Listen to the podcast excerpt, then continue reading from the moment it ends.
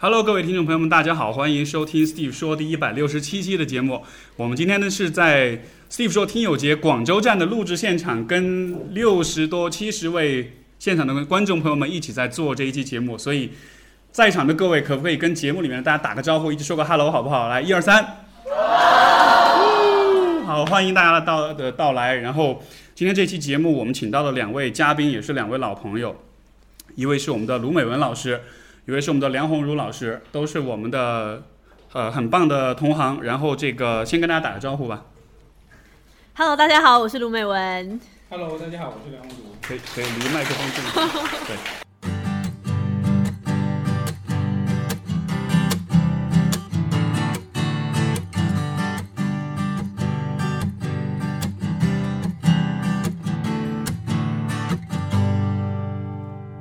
所以二位最近好吗？挺好的，除了胖了点以外，啊，他已经说了，我也我们今天一来就 就在讨论体型。对，在讨论就是第一句话，我跟梁老师他自己就说：“ 哎，最近又胖了。”我说：“哎呀，我也胖了。上次我们在澳洲完美错过。对啊，对，上次你们你们两个偷偷跑到澳洲去干嘛？就那个，你知道吗？你偷偷的这句话是很主观的，我只是没有告诉你而已。”我有告诉他哦。啊，对，所以就是算我偷偷吧。呃，是这样，就是呃，那个我是去到澳洲，我才碰到了那个卢老师的。我们同时都报了一个在澳洲里面的课程，是关于一个叙事治疗的一个课程。然后去到现场，呃，好像提前一天哈。然后呃，送外卖的 Michael 啊、告诉我们，那美文也去了，然后我们就在那个教室碰见了，就这样子。在教室碰见，所以还真的是偶遇啊。对，就虽然提前一个晚上，Michael 告诉我他在，然后呢，啊我就知道他去到就会看到他。所以你们是学什么东西要跑到澳洲去学？感觉就特别吸引力特别大对，就是那个是澳洲原创的嘛，啊。就是那个澳洲跟新西兰的一个一个，他们当地有两位专家在，其实很很新的，就八十年代开始的一个 approach，一个流派叫叙事治疗的，所以我们就呃跑到那边去。叙事治疗到底是怎么一回事？能讲讲看吗？哇，我们这个可能要请一下送外卖的 Michael 来讲，可能会比较好一点。呃，那个可能我后面会在那个节目里面会涉及一点。其实我今天那个呃跟大家分享内容也是从这个视角去去去分享的。今今天这个呃，梁老师，就我为什么会来广州做这样的节目，有一个非常重要的原因是我是，邀他来的。对，是梁老师撩我来的。然后为什么呢？因为你他说我我最近在想一个话题，想要跟我讨论，那个话题是就关于那个呃戴绿帽的问题，啊、是 你看这个很有效果对吧？一讲内容都没有说，大家已经先笑了。下面有很多露出了很猥琐的笑容，就看着我。嗯，对，因为你说戴被被绿帽的丈夫，你当时这样说的。对对吧？？所以这就非常有趣。这个能具体讲讲看吗？是是是是是什么？最近个人遇到一些状况，所以想到这个问题吗？对对，一定会这么问的，但是我不会告诉你们啊啊，这这就非常有意思。你看我我说会分享这个话题，然后 Steve 老师他首 Steve 老师他首先想到是什么？是不是我最近有些什么个人的经验？但实际上就是我我我想问一下大家，觉得戴绿帽这件事情在人类历史上面存在是今天才有的吗？不是，你知道那个我今天会跟大家分享一个内容，就是呃，在中国历史上最早有文字记载戴绿帽的人是谁？啊，所以就是大概有差不多呃，差不多三千年前，其实是鲁庄公啊，啊，鲁庄公他他戴了绿帽，但这个绿帽它的意义是跟当时的局势以及我们整个文化是有一定关联的，呃，所以我后面会会展开去去谈一下，然后就关于，因为我们要归纳一个整体，就是说我们到底为什么会被绿帽这件事情伤害到？啊，我为什么不会被这件事情伤害到？对，所以我们会从为什么会会为什么不会，我们都会去去谈。你你说了半天，你还是没有让我理解，就是你为什么会想到这个问题？就你讲了它的重要性，你讲了它的历史，但是我是怎么想？因为这个真的是很好，很突然。我我可能也没有办法回答你，因为我我先讲讲我为什么会想到这件事情。呃，就从今年年初开始，我觉得突然间觉得我自己作为一个中国人啊、我应该多点了解去那个中国的文化。然后呢，我就开始去呃，在一些那个音频节目上面去听和自己也跟着读一些中国的古籍。但是很奇怪的一件事情，为什么我读来读去都会看到绿帽的存在？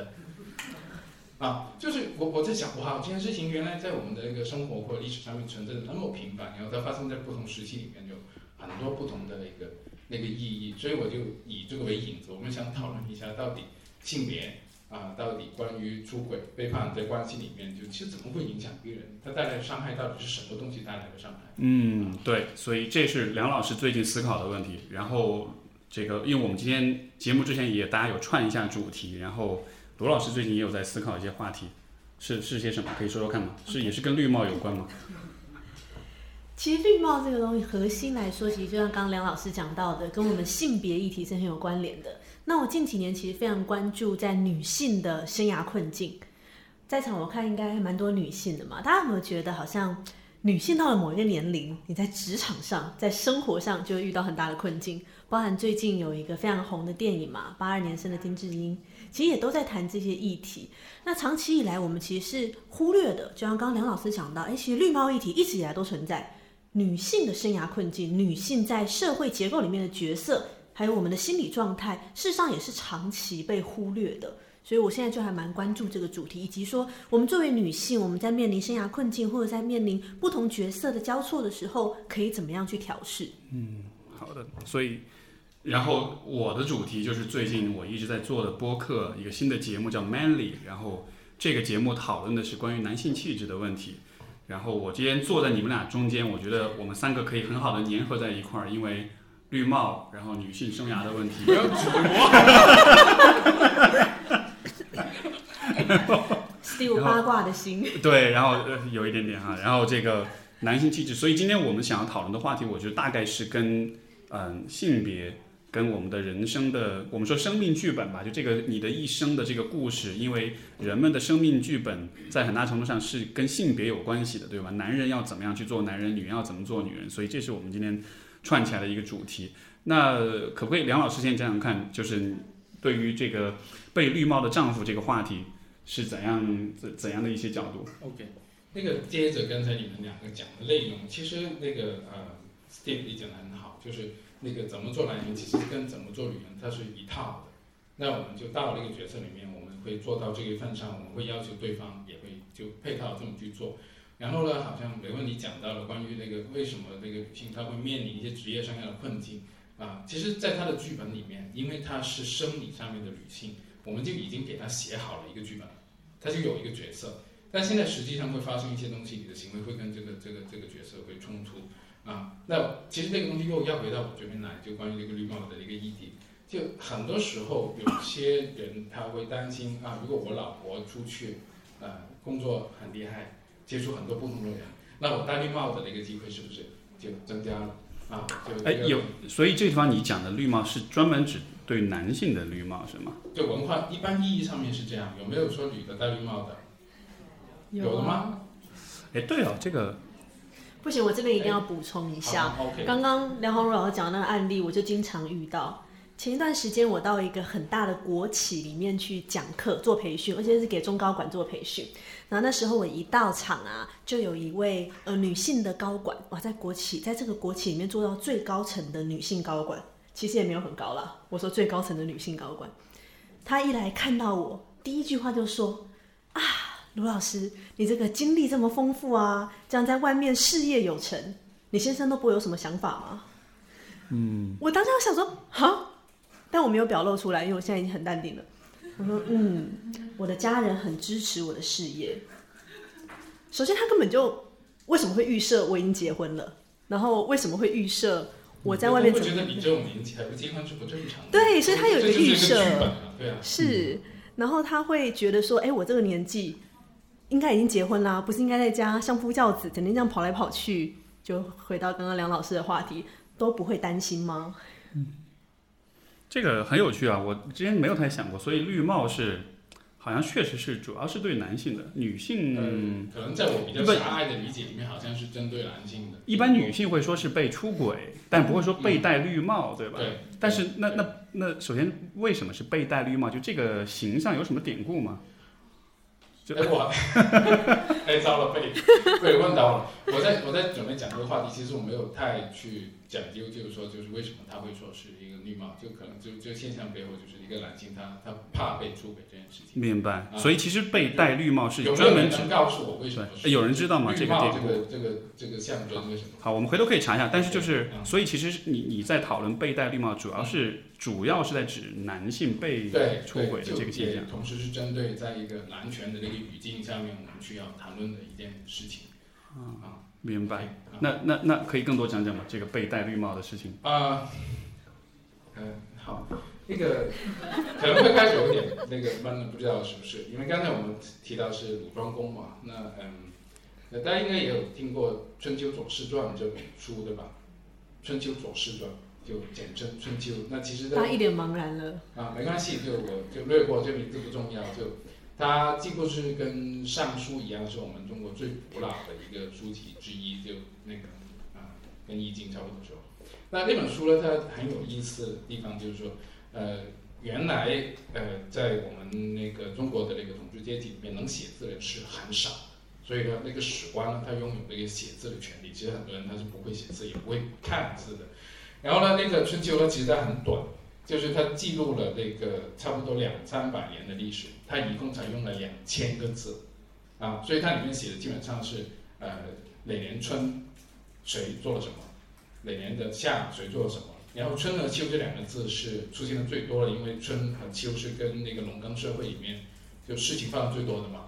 你春天你要祈祷，你要播种，然后秋天你要收获，你要去整理你这粮食，准备来年过冬，所以呢就会把它简称为春秋，啊。但有意思的一个地方就是，呃，在春秋战国时期之前是哪个朝代？大家记得吗？是周朝。周朝 OK，那周朝呢是，哎呀，就搞得像上历史课一样。那个我快点过啊。那个周朝呢，它其实是它订立一套制度，那个制度叫分封制度。分封制度意思就是说呢，那有个呃那个那个呃皇帝他当老爸，然后呢他的亲戚朋友全部里分了一块地。嗯。啊呃，一个就是呃我跟 Steve 老师是哥们俩好，然后他当老大的时候，他分我到那个啊、深圳去了，好吧？那那块地就叫可能叫做梁啊这样子啊。然后呢，就是所以呢，你维持那个时代的一个很重要的那个呃记录，就是要记住谁是你爸爸，对不对？啊，你你你认不住谁是你爸爸，谁是你你好，OK，那所以就你认得谁是你爸爸，谁是你哥，谁是你你你的叔叔舅舅，这些就是他们的那个来往的那个等级啊，就是通过这一套来去啊、完善的。但是这里有个非常实际的问题，有没有人在这里有些是在一个很大的家族里面去生活的？过？过年回去拜年的话，你会见到有六七十人那种。呃，差不多有。对，就是我也差不多，就是我们广州本地的，你就回到你祠堂里面去拜年，然后你最我最小的时候有一个很痛苦的经历，就是说啊，这是三叔婆，那是六叔公，那是你表姐，那是你表妹啊，那是你啊什么什么什么一大堆，你根本上都记不清楚的，对不对？所以当那个人丁忘了之后，是不是搞不清楚亲属关系了？所以这套东西它就很难维持下去了。所以当这个时候，那变得像周朝，它在末年也面临着同样的一个问题，就是大家已经搞不清楚，呃，谁是谁的舅舅，啊、谁是谁的爸爸，有些时候可能都搞不清楚了，啊，所以在这里为什么就从那个时候，关于戴绿帽这件事情就就就会被记录到了一个春秋里面呢？它不是直接说谁谁谁戴了绿帽，当然没有这个说法，他呢就会隐隐约约的通过某种记录去呃告诉别人。啊，就是这个可能不是他的亲生儿子，啊，然后大家想想，如果你是当事人的话，你希不希望被记录下来？啊，不希望的。但实际上，他为了维护那个统治的那个统一性，明白我的意思吗？你这里要有个文本，要记住到底谁是你亲生的，来来维持他的那个分封啊、统治啊、阶职的那个那个正确性的时候，你就被记录上去。所以这时候。制度是不是比人要重要？OK，好。那如果有人他想要挑战这个制度，他会去做什么？篡改记录吗？去乱伦。哦，我懂了，就是对，有点像就有点像就 hack 这个，对，就你这个家庭的规则的那个 program 里面去，嗯你做一些奇怪的事情。但是呢，因为你写左传、写写写记录的那些史官呢，他们是很一根筋的，只要不是的，他都会记得啊。所以呢，其实就是变相的用了这个那这个很耿直的这个史官，然后把这些东西全部记录进去，是不是？其实，在这个记录里面的越来越多的材料累积，告诉你，你原来那个制度已经不 OK 了。所以所以我理解，其实他们记录记录这个就是呃绿帽的事情，实际上是当时有不少人他借由这个乱伦的行为去，其实是去获得权利，获得一个权利，相当于是走一个很鸡贼的方式，对啊、对对。然后但是这个事情被抓到了，然后所以历史里面有很多记录。但是你知道史官呢，他很耿直，就觉得啊，我记录你这个事情，我是要鄙视你的，但实际上的效果是谁被鄙视了？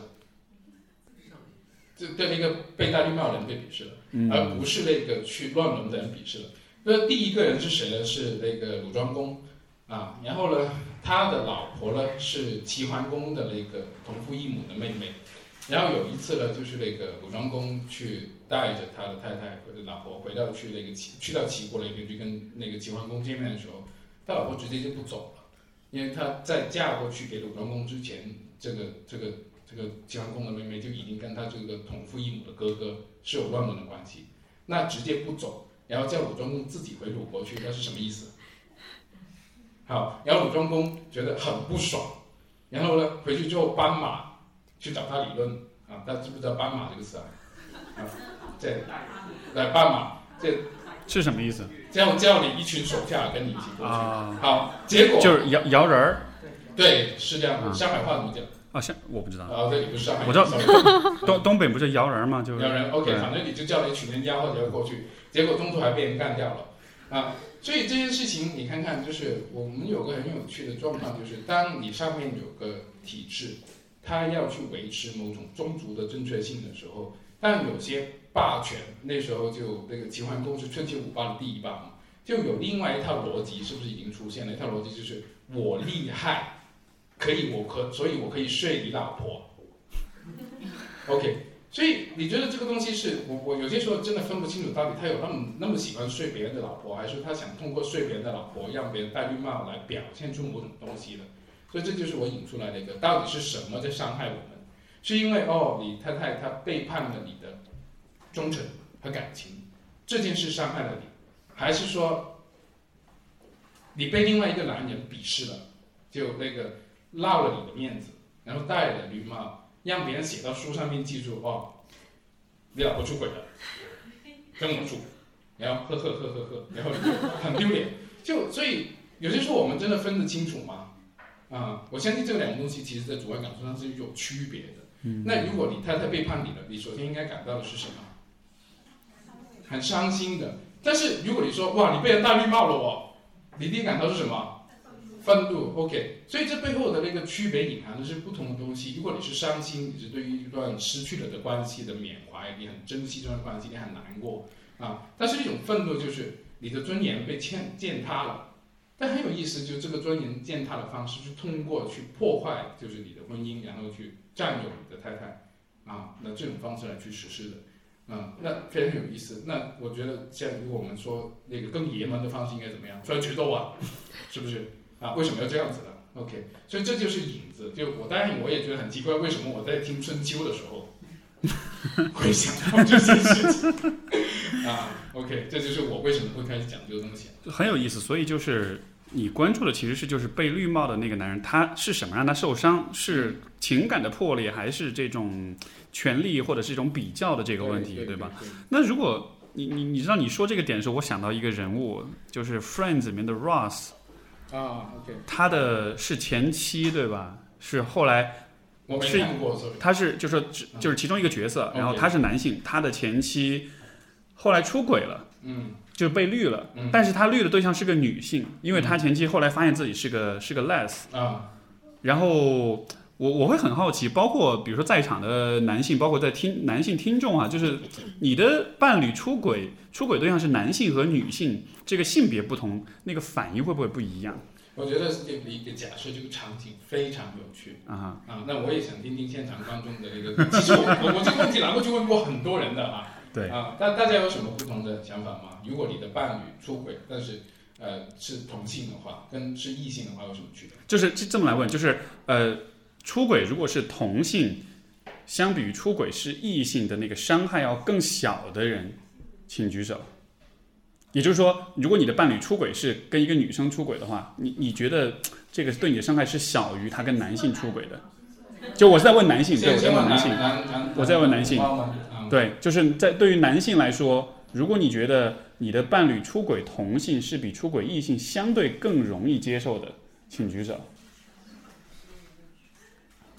哎，一二三啊，有三个人对吧？有三位朋友。然后一共就有三个人，哦，是有几个男生，所以全部几乎百分之百举手，我也举手了，因为我发自内心是觉得确实是这样，对，为什么呢？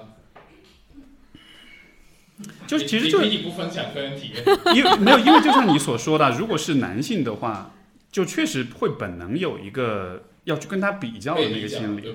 如果你是跟女生的话，就好像觉得不太好比的样子，OK，就是对，对，所以这个是很有意思。就是齐桓公他称霸的过程当中，其实干的第一件是破坏周礼的孔，这周礼就是孔子一直在吆喝我们要恢复周礼的东西。干的第一件事情就这一件，而不是去出兵打仗，不是去侵占你的国土，而是睡了别人的老婆。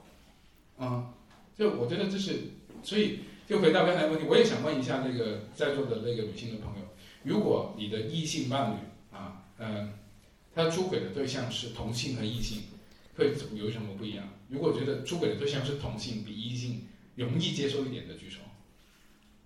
啊，OK，啊，嗯，你也是对吧？罗老师能分享一下你的想法？呃，因为我自己做性少数这个主题蛮久的，其实坦白说，我有很多的来访者有类似的经验，嗯，像包含刚刚讲到男性他老婆出轨同性，这这不知道能不能讲，就是我我有一些来访者会觉得蛮还会有一些有色的想法这样子，我说男性啊，嗯男生可能想到，哎、有两个女的耶，那是不是可以有进一步的之类的？我听过不止一个案例所以他是是这样，好奇吗呃，对。甚至会让他有点兴致勃勃。对对对，我觉得会、哦会男性这方面呢。那如果是女性的话，一般会比较稍微再比较震惊一点点啦。嗯嗯嗯那如果是我的话，我确实也会觉得，嗯，我我觉得我猎奇的心态是比较大啊。所以所以其实就那个变得会猎奇，而不是那么多受伤不会那么明显，对吧对，我会比较好奇。？OK OK，这个好奇程度是不是也跟另外一个男生有的颜值有关系？真的没有，哎，这个这可以分享一下。反正我现在应该不会听这个播客。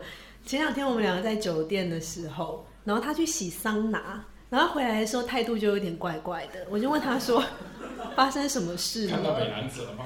没有，因为他最近勤加锻炼，所以他最近身材还蛮好的。然后洗桑拿是没有穿衣服的，他就说：“嗯，刚刚被搭讪了。”我说：“你洗桑拿为什么会被搭讪？”然后就说：“哦，就是在那个湿蒸那个蒸汽房里面。”我想说，蒸汽房不是根本看不到人吗？这时候他才娓娓道来，在我的询问、威胁利诱之下，哦、就是有一个人，听说身材蛮好的，然后就摸他，然后摸了一下，他就觉得怪怪的，就有点闪开，然后那男人继续摸。但我觉得，他把这个定义为搭讪哎、不是骚扰。重点是他跟我讲的态度是一种，好像也不是很厌恶，就是一种哦就所以这样的事搭讪嘛，搭讪是是还是舒服的嘛，就不然你骚扰就另外一种事情了，对吧？对，后来他在跟我讨论关于他可能是因为现在健身有成啊，然后就比较有吸引力。我那时候感觉其实有点奇怪，就是你现在谈吸引力是对男性的吸引力。后来我们就花了还蛮多时间在讨论这件事情的，所以刚好我昨天就经历了这样的事情，我其实是觉得蛮有趣的。，OK OK，感觉就是这个你们的对这件事情的那个边界其实还蛮模糊的，就你没有说啊，有人一碰到你立马就就就会对他批判那样子。你你怎么看他们的这个经历？因为刚刚你对这个搭讪和骚扰的这个，我你的界限感觉会比较要要要更更清晰一点。呃，那个我的界限感是一切很清晰，无论男的女的摸我都不太喜欢。这个，所以我我可能会比较呃更多认定为这个是一种骚扰啊，这个人不同。那我觉得这个回到刚才那个问题，我们就问到底就是呃，如果你的伴侣出轨对象是同性还是异性的一个区别，就这里面会夹着杂夹杂的一种事情，就是如果是同性的话，其实刚才 Steve 也会提到有一种比较在。嗯所以我我觉得，如果你你最近在做关于这个男性的那个啊性别身份定义 masculinity 这样的东西，那其实有很多的比较，因为我们同样是男人，所以我们就会有一种比较。所以这种比较会带来很多的一种呃竞争在，这种竞争我不知道他在一段关系里面，特别是例如你两个男生同时喜欢上一个女生，有些时候他后来会不会搞混了？我到底是为了赢对方，吸引对面那个男人的注意力，还是吸引那个女的的注意力？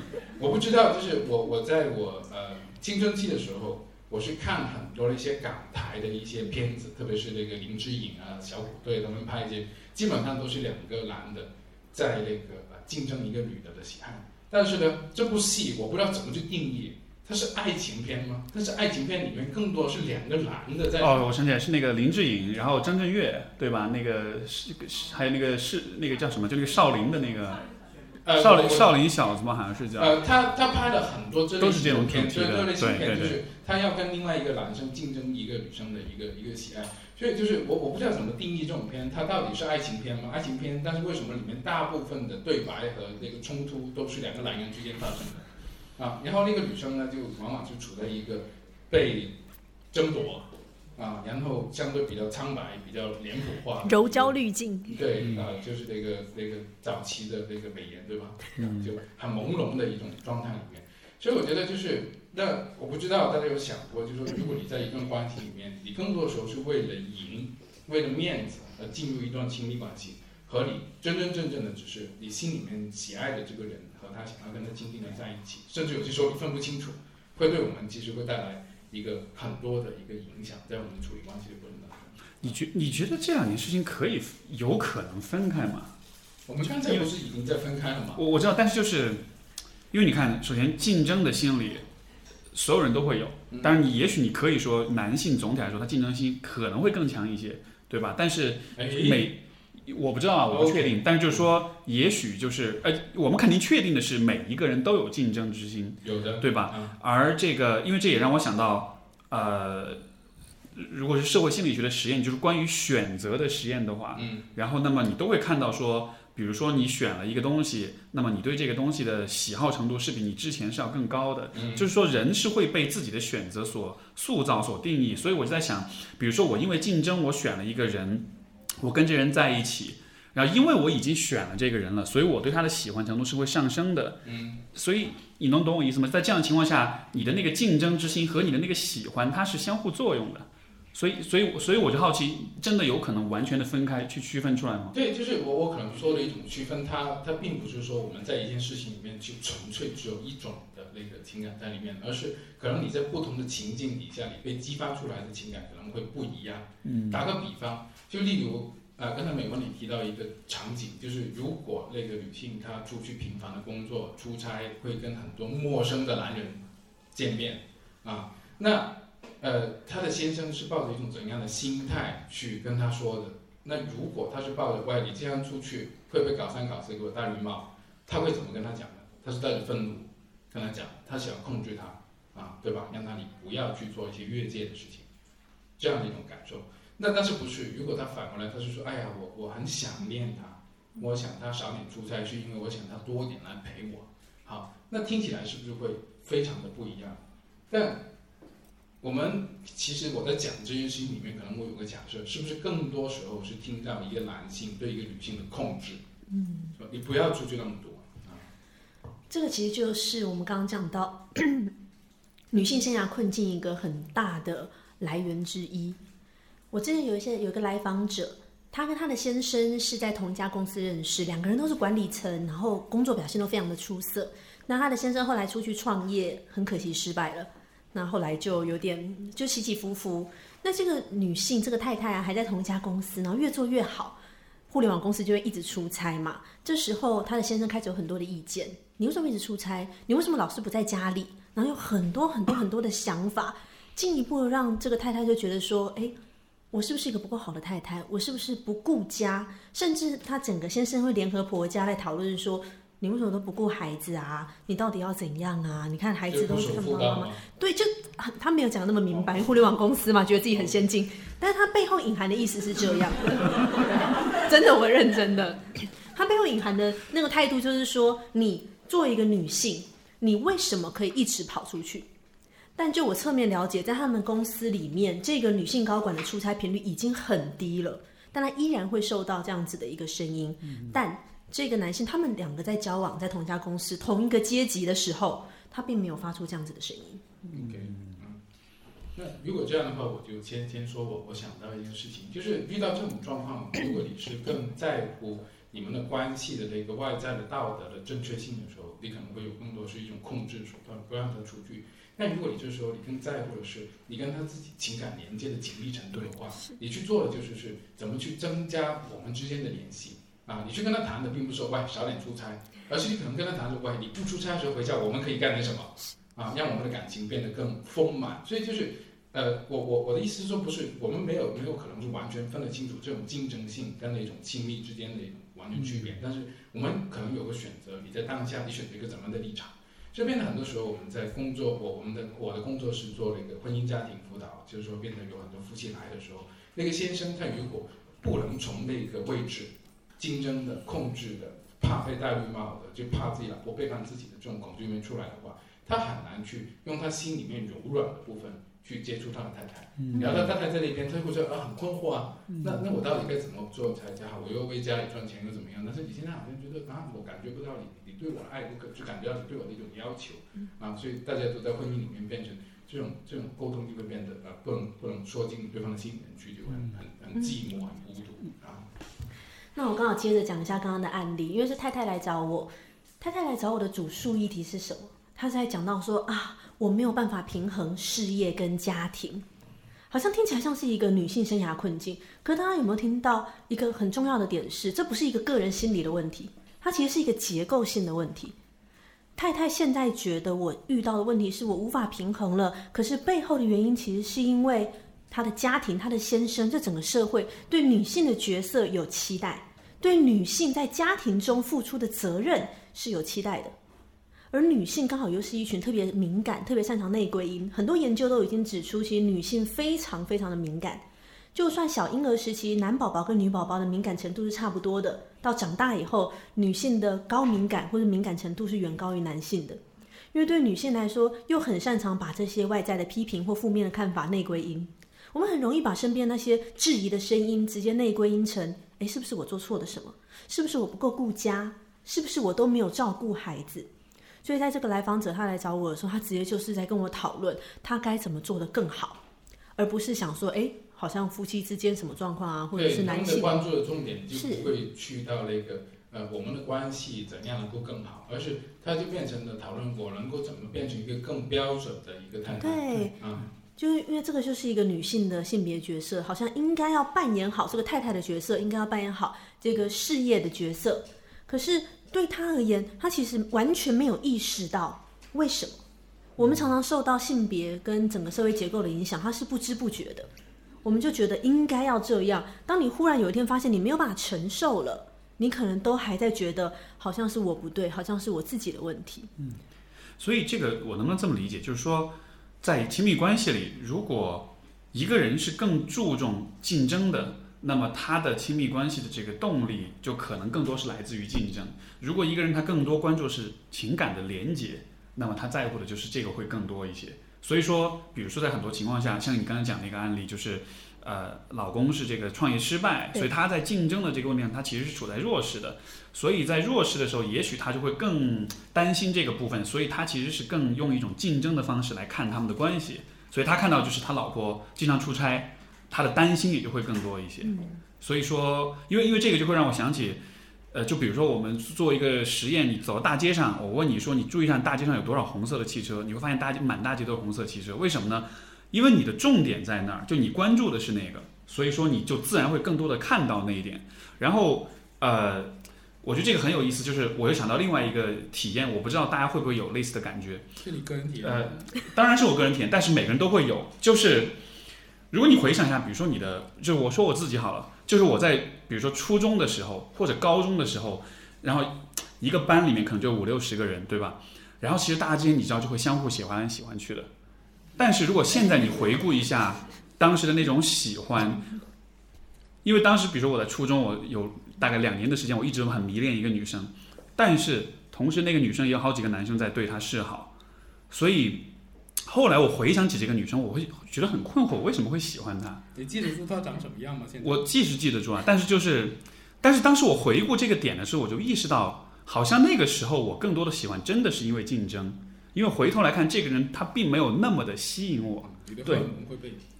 但是是是，而且你想就然后，可能我的理解是，可能比如说在那个时候，比如说我对于亲密关系这个东西本身是没有太多的理解的，但是我对竞争的理解已经比较清楚了，所以在那样的一个环境里，其实我更多看到是那个竞争，所以在那个状况之下，可能我的那种喜欢就更多是被竞争所驱动的。对吧？所以就是想说明的意思，就是好像这个真的是取决于你处在一个什么阶段，或者你最看重的是什么，从而它就会反过来影响，就是你对另一个人喜欢的这个这个感觉。对，就是那个我我在想，就是可能我跟 Steve 老师有些共同的体验，就是在我们青春期的时候，我们可能并不真正了解什么叫喜欢，但是我们更了解什么叫竞争，对吧？我们男生我们在体育上面谁比较厉害啊，在成绩上面谁比较厉害啊，在人际交往上面谁比较厉害，这些都是可以外显的，会看得出来的。但当我们能够去去到一个人和人之间非常具体的互动的时候，我相信是很很很很很很往后，我们成成长了之后，我们才会开始去去思考这样的问题。那讲到这一个，呃，好吧，我又在别的那些东西读着读着，我又看到绿帽子，我想跟大家去分享，就跟刚才那个内容有关。有没有喜欢张爱玲的？这里，啊，张爱玲，呃，有人看过那个？代沟没有，大家都说谁？有喜欢张爱玲的举手。OK，好，那那个那个呃，其实张爱玲她的小说绝大部分都是写女性做主角的，对不对？她可以说是唯一一部写男性做主角的，你们知道是哪一部吗？是《红玫瑰与白玫瑰》。嗯，好，那个男主角很有趣，他呢，呃，他去纽约，你看过吗？没有，没问你看过吗？呃，太久了那，有忘记了。对吧？啊，对，有人看过对吧？啊，至少你看过片子，呃不不，没看过那个小说都有看过那个电影嘛？啊，那里面很有趣，就是那个男女主角。那如果这样很多人没看过，果然有代沟啊。就是那个我简单的介绍一下，我为什么又在里面去看到绿帽啊？呃，还有跟刚才的一个议题相关的东西。就这个男主角是一个呃出国的留学生，是民国初年的时候啊，一九几几年出国，三十年代出国留学生。然后呢，他在国外他就哇去到一个西方的那个腐败的资本主义社会啊，各种各样的开放，他就尝试去啊购买性服务，去找了一个白人的那个性工作者，然后呢，他硬不起来，然后被那个性工作者嘲笑了一下之后，他从此就对那个那些白人的女性有了恐惧，所以到了后来呢，他去读书嘛，然后有个呃混血的女同学啊，长得非常漂亮啊。那个大概我想象当中是像那个英格丽褒曼的那种长样的黑头发，然后呢，又给我带过了，大家不知道是不是英格丽褒曼我知道，然后，然后呢，那个那个女同学主动喜欢他，他也怕了，为什么？哇，因为他有一半的血统是白人啊，所以呢，他就很恐惧自己去去去接触这样子的一个女性。然后后来呢，他回国了之后呢，呃，他就跟他最好的朋友的那个太太搞上了啊，他们就那个搞婚外情。然后到后面呢，就是那个，但是这个太太就很喜欢他，啊，想要跟他谈，我们是不是要把我们的关系给公开了？然后呢，突然间这个男人就说啊，不行，我是个好人，我是个正人君子，我不能偷朋友的老婆。天哪，你已经偷了呀！那你只是没有说出来而已。然后呢，他就离开了这个女人。离开了这个女人之后呢，他就在那个家里面的一个安排之下呢，就啊找了一个比较当时比较传统一点的一个女性，没怎么读过书，很听话，在家里啊。但是呢，那个这个男的他依然就是在在性方面就没有什么没有什么动力了啊。有一次呢，就很很很震撼的一幕，就有一次他坐公交车的时候，啊、再碰到了这个他之前的这情人，就是他朋友的太太，然后呢，就是反而是这个女的先过来跟他讲，我问你最近好吗？然后呢，他在心里面就酝酿着，我怎么能够把自己说的非常牛逼，让他后悔没有跟我在一起。然后他想着想着的时候呢，然后就看到那个公交车司机旁边不是有个后视镜嘛，然后他看到那个镜子里面自己的脸在抖，然后他一开始是以为是因为车在抖，自己的脸在抖，但是到后来发觉，哎，我怎么开始流眼泪了？然后才知道，原来是自己的脸在抖。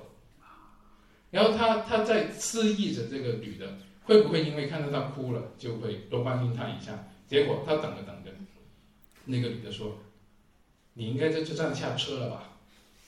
好，然后他下了车在想，他想来想去想不明白一件事情：为什么哭的是我呢？应该是他才对啊。OK，你 你听到什么了？你怎么？我我我觉得这个很有趣的一个画面，就是他哭其实是因为他自己，他有竞争的一面，但他同时其实也有那个渴望亲密的一面。他其实是其实是他在后悔，他没有和这个人在一起，因为可能他情感他是真的在乎这个人，他是可可能是真的爱这个人的，嗯，所以他的哭是来自他自己的那个哀伤。但是他最后他会他说的一句话，应该哭的应该是他才对。你你觉得他展现出来是那个情感的一面，还是竞争的一面？是就显然是竞争的一面依然对对对是竞争的一面，依然是输赢。就是我在这个情感里面，我我要定一个输赢，即使我对着一个女人，我都要定一个输赢。所以我们我们看了他会觉得很可悲，对不对？嗯因为有那么多曾经有可能那些幸福摆在他的面前啊，他都因为自己的这种要比个高低、比个强弱、比个输赢的心态，就是把他跟让自己跟幸福离得越来越远。那后来他家里给他安排了一档一一个很稳当的婚事，好，结尾是怎么样的？他在这一次回到家之后，他撞见了他老婆跟隔壁的裁缝出轨。然后他那个想了一下，哎，睡觉吧。第二天啊、我还能做个好人呢，其实，就我我觉得张爱玲她的笔触里面有一种很很有趣的地方，就是她她其实是关心男性的，但是在她描述这个男性里面，这些男性他他好像是对于自己的情感是没有知觉的。而且最后那结局其实也是有点悲剧性的，对他最后还是回到了那个比较做好人的那个上面。就好像，就他看到太太，他自己就已经相处了那么多年的太太出轨，说他还是要想着我怎么去重新回去做一个好人。这个好人是拿给谁看的？是是外面的，对不对？还是外在？但内在呢？他的受伤呢？他怎么样？他完全就没有。所以就是当我们去被这种身份、这种正确、这种高低所劫持的时候，就其实那个人内在他也是受伤的，因为他的情感就被就被那个、呃拧住了，他就出不来了。就这个说起来，就好像是人有像是两套操作系统一样，一套是处理竞争的，另一套是处理亲密关系的。嗯然后，但是如果你的竞争的那一套操作系统，如果它很发达的话，就是它就会对任何时候都会蹦出来帮你处理这些事情。而且它就是会此消彼长。如果我这边太强，我那边就会很弱。嗯所以，而且可能这个有说是涉及到关于女性的这个身份的问题啊，就是说好像对于女性来说，她们的这个操作系统也许就我我不知道能不能这么讲，就是感觉好像是更平衡一点。但是好像男性就是那个竞争的部分特别大，然后亲密的那个部分其实就被压得特别小，所以好像两性就是男女在面对亲密关系的时候，那个诉求或者那个重点都是不一样的。是一个比较刻板一点的这个男性跟女性之间的。女性也会有啦，大家有没有听过前男友面膜？不就是这个概念吗？前现在前男友是一个就是形容自己产品好的一个标签，前男友口红，前男友面膜，也就是要让前男友后悔跟我分手了。前段时间我朋友送我了一个前男友面膜，听说很贵，听说很好用。我想说，哎，为什么叫前男友面膜？我特别好奇，就查了一下，哦，原来是用了之后可以美到让前男友后悔分手。那因为我那时候刚好那个礼拜跟前男友有约要吃饭，然后我朋友就送我了一片这个面膜。那我那时候就想说，如果我前男友觉得我真的因为变好看而跟我后悔，呃，而后悔跟我分手，那其实只是证明我看人眼光太差啊。对，我觉得也会有这样子的竞争感，但可能没有那么的强烈。反而我觉得是在关系里面，刚呃两位老师讲到很多男性的部分，我我刚刚其实觉得特别佩服，因为这个议题或这些感受，在一般社会或在男女相处里面，其实是非常赤裸的。就是你们这样子直接谈，是非常赤裸的去谈男性男子气概底下的一些脆弱。一些自尊其实不够稳固的东西，其实就是自尊嘛，自尊不够稳固，然后对自己有怀疑，不够有那么有自信。而女性常常是在关系里或家庭里面被影响的那一方。可是女性有没有意识到？还是说大家只是不断的觉得说，哦，我要怎么样做得更好？因为女孩子啊，从小我们关注的不是说我喜欢什么，我想要什么。女生从小更关注的是我怎么被喜欢，我要怎么样做得更好。我学习的能力是啊，我要有更能够被喜欢的能力，我要把自己弄得更好看，我要减肥啊！但一辈子的议题就是减肥嘛。对我昨天半夜还在锻炼。那我刚刚听到两位讲的时候，我就想到啊，这其实就是一种影响诶。男性其实他也不是真的说，就是真的，他那个那个关注点真的不是说，OK，你在外面工作怎么样？那关注点其实是。那个其他的竞争，或是自己的不够自信，嗯，然后结果女性受到影响了，然后你还一直想到变好。竞争的对象必须是一个大家都想竞争的女人呢？那什么样的女人要大家都想竞争呢？就好看喽，或者是富婆了？现在是不是？是不是？就，所以更像是要回到关系的本质，或者是回到关心这个关系里面两个人身上，而不是一直想说我要怎么样扮演好一个好太太，一边当一个好的工作者。我刚刚讲到那个来访者，他已经在考虑要把工作辞掉，相夫教子。我心里会想说，你辞掉你就死定了。但我没有这样直接跟他说，我只是觉得说，哎，刚刚听到两位讲，我也也忽然想到，例如对我来说，我可能没有这方面的困扰。然后我在外面工作久了，因为我真的一直出差，我一年飞八十八趟，大家可以想象这到底有多少。我今天早上才刚下飞机，然后我就听到太多人对我的工作有质疑。或者是在我大概二十七岁的时候，我还没有结婚。那时候我出去工作，所有的男性的领导啊，或者是一些呃行业里面的前辈，第一句话问我说：“啊，你怎么还没有结婚？”我是去讲心理学的，怎么还没有？OK，就或是你先生，我想说，呃，我还没有结婚呢，那就会出现两个反应：一就是我帮你介绍，二就是啊？大家帮我翻译一下。对。然后那时候还有一个平台，很大的平台，邀请我在春节，现在春节前嘛，大概就这个点邀请我说：“哎，陆老师，我们这里有一个主题特别适合你，大龄剩女如何应对春节危机。”罗老师，你应该特别有感触吧？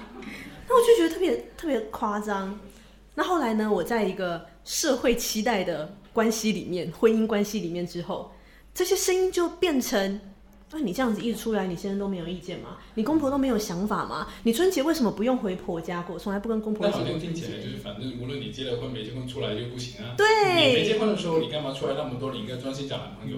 啊，你结了婚之后，你干嘛出来那么多？因为要专心照顾家庭嘛。是。然后我我终于受不了了，我就问我对象这件事情，我说：“哎，啊，你老婆我这样子就到处一直跑来跑去啊，你都不会有什么担心，或者是都不会觉得我会遇到很多很优秀的人吗？”因为我真的会遇到很多优秀的人啊，我一直在互联网高讲课，不是有很多创业新贵啊，什么金融巨子啊，互联网大佬啊，是不是都很优秀嘛？然后我对象就不太理会，我就说：“哎，你快点说啦！”然后我我对象就说：“我觉得我国士无双，应该没有老婆，你应该遇不到就是比我更好的人吧？”嗯然后就不讨论这个话题了。就我我就觉得啊，这就是所谓的自尊非常稳定、非常有自信的人，那他就不会去有一个这样的限制。那当然，我个人的职业生涯就不会受到这种传统或关系性别的限制。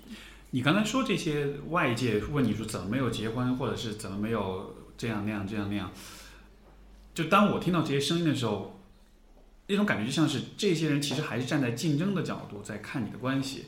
因为你是你应该做哪些事情，其实是有一个社会的参照，就是生就是我们说生命剧本的参照，对吧？大家的剧本都是这样，你到了这步你还没有做，其实人们就是在把你和大多数人在做比较，然后给你施加压力，让你跟上这个步伐。我觉得这就很有意思，因为可能比如对于你来说，啊、这个关系更重要的其实是你们俩的情感，是是那个关系的质量的部分。但是外人在看的时候，会比较习惯于去看那个竞争的或者是那个比较的部分。权力的部分，权力的部分、比较的部分，这个有没有跟上步伐？而且我觉得这好像是我们看待别人关系一个习惯的视角，就是我们看别人关系都比较看的是，呃，哎，他老婆长得怎么样？哎，她老公有没有钱？就都是会习惯的用比较的方式去看。但实际上有，你看现在有的时候我们看有些关系，啊、就会觉得，哎呀，这个男的这么帅，这个女的这么丑，他们怎么会在一块儿了，对吧？但是你其实并不了解，说也许他们的关系真的很亲密。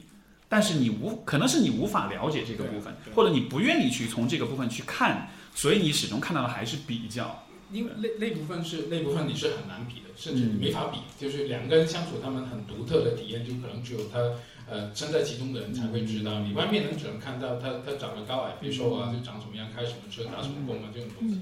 哎，那那所以这么说，我能不能得出这样一个结论，就是当别人在对你的关系或者婚姻评头论足的时候，其实是站不住脚的，因为他的视角永远都是有一个很重要的缺失，就是他只看外在比较的部分，他没法了解那个呃那个对，而且关他什么事呢？对，对，就是因为你你你跟你的伴侣的婚那个那个关系是你们两个人关系嘛。但是，呃呃，确实不就是确实不关我的事，但是其实人们很容易被评价影响，你懂我意思吗？如果这样，首先就很有趣，就是那个人突然间莫名其妙跑过来评价你，嗯，是不是他自己也被勾起了一份那个那个那个嫉妒心？就是哇是靠，你长得那么矬的女朋友比我女朋友漂亮，是吧？所以我要过来评价你一下。嗯啊刚好梁老师讲到我想谈的，我觉得这个比较感它其实勾起了愧疚感，或者是说，呃，这个比较感勾起了我们应该要做些什么。这个愧疚感，例如作作为女性啊，你可能一比较就会觉得啊啊，我好像应该要再为家庭多付出一点，我好像应该要让自己更瘦一点，然后再受到男性的影响，就是关系里面它不断受到比较影响，然后我们在这个比较底下，为什么想要去评价别人？其实是想要控制别人。例如说，我身边的人，或是我刚认识的工作对象，他可能很想控制我，他用这个比较，用这个别人应该要怎么做的剧本，他也想要控制我。而对于女性来说，我们从一直以来，我们都被这种愧疚感、跟应该还有比较去控制。可是最可怕的是，我们到了某个年龄段之后，我们会想要控制别人。哎，你为什么没有结婚？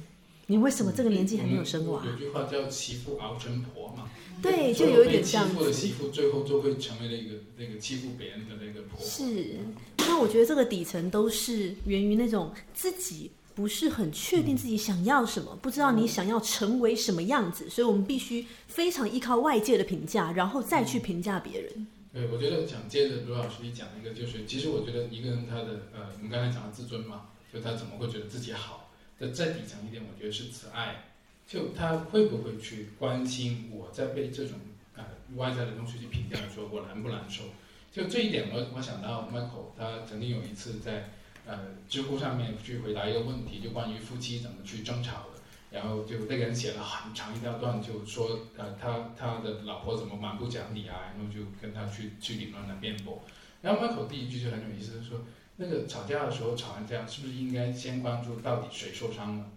啊，就如果我们一直在用竞争的那个视角去看对错，你好你不好，你对你错的话，那我们永远都只能谈出一个输赢，更大的可能是双输的状态。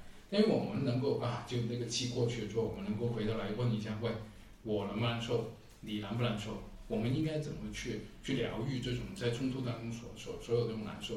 所以在我看来，如果一段关系里面他们能够去在乎各自的感受，他们各自都是能自爱的话，那在外面这些评价体系去压迫你、去挑战你、去影响你，让你觉得啊不舒服的时候，你会有那个空间在这段关系里面疗愈这种时候带来这些伤啊。那我觉得这这是就像 Steve 刚才讲的，这种体验你外面的人是体验不到啊，因为他在乎你，你在乎他，这是两个人的事情，很私人的事情。而且你有没有觉得，就是这个竞争的这个操作系统和这个亲密的操作系统，他们在某种程度上其实是有点相冲突的。因为竞争它就是比较强调外在的、可容易衡量的、容易比较的这样一些品质，但是亲密感却恰恰又是一个，就是越独占、越独有，你才越会感到的那种亲密。就我举个例子，比如说。两个情侣之间做的绝大多数事情，你是不可能跟任何人去做的，对吧？当街接吻也好，或者是我也不知道各种不可名状的事情，就正是因为你们很亲密，呃，所以你们才能做这种很独有的事情。但是恰恰这个部分外界无法看到，所以当外界在评价你的时候，他就他恰恰就没有办法从这个角度去理解。那那这样来说，这是不是一个就这个讨论，我觉得非常有意思。这是这是不是意味着其实？就是人亲密关系在本质上来说，它就永远会面对一个，相当于是我们两个和整个世界之间会有一种固有的一种冲突，因为我们共享的呃体验永远都是非常私人的，但是外界永远都是会用一个公众的视角在评价我们，所以说这种，你你能明白我意思吗？我明白，所以就为为什么刚才一开始讲的说你要去建设这段关系，让它变得够强大的时候，它会支撑着你去面对外面这些残酷的东西。啊，但如果你不建设这段关系，它很弱的话，那就变得这个那些竞争的一些东西，它会深入到你的关系里面的每个方面，你就会很你在家里面的生活也会变得很膈应。你老婆出去工作，你又觉得她好像啊比你强啊没面子，在外面找找男人，那你自己很丢脸。就就每一个细节，它都会刺痛你。但如果反过来不是的，就是说你们的关系很好。那好的，就他会关注你受伤的那些细节的话，你会知道，OK，除了他之外，也没有人能够做到这样。嗯，所所以，我能不能这么打一个比方，就相就相当于是两个人的关系，相当是城堡一样，而你们的亲密感就是城墙。你们越亲密，你们的城墙越厚，外面的那个竞争就越难渗透进来。它不仅仅是城墙，还是那个城里面的暖气、沙发，然后那个地毯啊、厨房，然后你种的植物、你养的狗，所有这些东西，它都能够就把你们连接在一起，让你有温馨、有情感的那种感觉。说到个人的力量，其实也蛮重要的。就你两个人是不是能和一个独立的人，很很大的程度影响你们会不会受到外界评价的影响？例如说，你你知不知道自己是谁？你知不知道对方是谁？你知不知道自己想要的关系是什么？或是我觉得好是什么样子？有一段时间，我有谈到，就是在公开朋友圈就讲说啊，就是最近好像当家庭主妇哦，就想做做饭，过过小日子。结果底下就一大排留言，就说啊，卢老师，就是你可以出去讲课啊什么？你在家煮饭什么？太可惜了。我想说。我在家好像又又不太行了，那没有，但我就还蛮开心的啦。强人的那个绑架了，对吧？对，就是好像你一定要知道，你不管做什么，都会有人有意见的，都会有人不满意的，所以一定要做自己。就人生太短了，虽然做做自己世界的主角可能会有点危险，因为有时候可能不是所有的观众都能够理解你。但如果你做配角，甚至你根本就不是任何的角色，那是更危险的事情。你你说这个很有意思，因为呃，你看，其实现在许多的这个，比如说公众号啊，许多媒体啊，开始卖新时代女性这样一个概念，对吧？强调女人要自强，要工作，要怎么样？就它表面上它确实是支持女性，就是去打破一些束缚、一些压迫，但是这当中是不是也还包，依然是包含着一个？嗯，一个盲点就是你在鼓励，比如说女性变女强人的时候，你其实也没有看到，就是她在婚姻、她在关系里的那个亲密的部分。嗯，所以你也会默认，就是好的关系应该是你可以很强，你可以去赢得竞争。就他还是在用竞争的视角在在看关系，他还是没有真的看到就是亲密的那个部分。或者说，个人的选择跟你要的关系到底是什么？你要的亲密关系到底是什么？如果我们不太知道自己想要什么，或者自己在关系中不够茁壮，像我每天在搭飞机，在飞机上，我经常听到那个安全广播嘛，都特别强调那个氧气面罩掉下来，你一定是自己先戴，再给旁边的人戴。你要自己先能发光，你才有办法去照亮别人，才有办法去关注那些所谓关心你或对你有指指点点的人嘛。先把自己把自己的亲密过好，就像刚刚 Steve 老师讲的。你你的城墙有没有筑好？不然所有的人都涌到你家。哎，有一个比喻，我忘记是哪个老师说，好像是李维荣老师还是哪位老师讲，就是婚姻呢，这张床上除了你们两个人以外，还躺了好多人。也是李老师说的，是李老师说的吗？对。有一次我们在那个另外一个播客节目里面提到这一点，这就是关于那个关关系的紧密。就是我会我会想到一部电影，啊，又是一部老片，是叫做《柏林密影》，就是他呃呃是是那个 Tom Epson 他我那个看你可以去看一下，大概那个故事是讲这样，就是在呃希特勒统治的时期，其实就是他们全国上下都非常爱国的嘛，就要为国去呃去打仗嘛。然后呢，就是这一对中年的夫妇，他们有一个儿子去参战，然后阵亡了。然后呢，他们还被留在国内。然后他们就觉得，其实后来他们发觉，其实那个希特勒这个纳粹的政权是是很很恐怖的一个东西。然后呢，他希望大家能够有一个啊、新闻出版的自由，把这个东西让大家去讲出来。但你知道不可能嘛那时候。那他们两夫妇做什么呢？他们两夫妇就是每天去写一些小卡片。然后号召大家要去争取这个新闻的出版的自由，要让大家去提醒大家，其实这是一个暴政，这是一个独裁的一个政权。然后呢，就是这是很危险的事情，对不对？好，所以呢，就里面那个电影有好多个场景，就是当另外一个人出去了之后，因为你不知道他会不会被那个呃呃那个党卫军抓到严刑逼供，然后就会把对方也供出来。然后最后面一个场景就是把他们真的找到他们，把他们两夫妇都都分开去审问。这边呢就会告诉那个男的，你太太已经招了，啊，对这个囚徒困境嘛。然后那边呢也会跟他太太说，你先生已经招了，你你也认嘛。就但是他们两个都在那边承认只是自己做的，啊，没有一起。然后有一幕我看得很感动，就是他们同时被带上法庭之后。就是那个被告席啊，就西方那些法庭不是都是那个旁边很高的墙，然后坐一些直直的椅子，然后他们就轻轻的滑了过去，靠近一下对方，把手伸过去，指尖碰了一下，然后立刻就被党卫军拉开。就你想，你对一个人的信任，你对他的承诺，你对他能够，甚至你对这段关系的信任，就是你知道他在最极端的情况底下，他依然会为你去保护一些东西的时候。那种感觉是非常棒的，所以就是说，在那么极端的状况底下，他能不能去做到真的放下自己，去为对方去做这样的事情？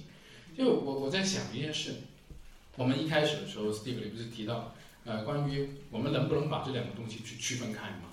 我觉得没有办法完全去排除这件事情，我们也可能需要知道，我们的伴侣在某个地方是会被这东西刺痛，他可能会被这东西影响，然后回来做了一些不太好的事。啊，那我们这时候发现这种事情，我们是批评他吗？你这个钢铁直男癌，对吧？是去鄙视他，去排斥他，啊，然后去否定他，还是说我们能够去看看，哎，你发生什么事情让你今天回来就变成这个样子，就跟我原来就就你认识你的另外一部分是不一样的。OK，我们一起来谈论我们怎么把这个闯进来的那些闯进那个城堡的东西赶走，啊，打扫我们的这个关系的空间。你刚才说的就是这个打扫，哎，这个赶走这个闯进城堡，包括你刚才提的那个电影啊，就是那个画面，我觉得真的特还还蛮让我蛮让我感动的，因为它其实表达的一个意思就是说，两个人的关系足够的强的时候，你们其实都是可以，都不说竞争了，你们是可以一起反抗暴政的，对对吧？就你都你反抗的都还不是一般的竞争，而是那种可以剥夺你生命的那种集权的那个东西，我觉得这是非常了不起的一种。呃，一种一种理想，而一定程度上，我觉得这又是我们可以去赢得竞争的一种终极的方式。就是当就是就是真正赢得竞争，就是你不再需要竞争，你不再去在意这个竞争，就这样的人才是真正的赢家。所以说，所以说，好，这好像是这这里似乎提供了一个路径，就是当你在面对竞争和亲密之间的这样一种拉扯跟挣扎的时候，那你到底要顾哪一头？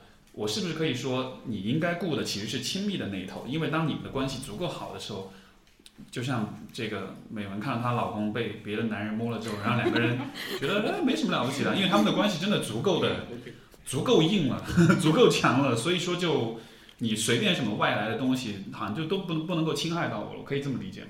嗯，你问他嘛。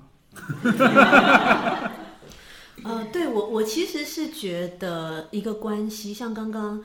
梁红茹老师讲到那种信任感，其实是基于我个人、我自己、我本人，我我觉得我是足够好的。我我知道我有很多缺点，我也知道我的优势在哪里。那我也知道我的伴侣能够完整的接纳我的好跟不好。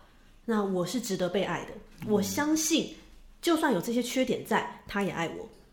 那他当然也有无数的缺点，婚姻就是这样，就两个人的缺点之间的碰撞。可可是我们是接纳彼此的。我我们对于关系或对个人常常会有一些完美的期待。我觉得你应该要怎么样啊？我自己应该要怎么样才更好？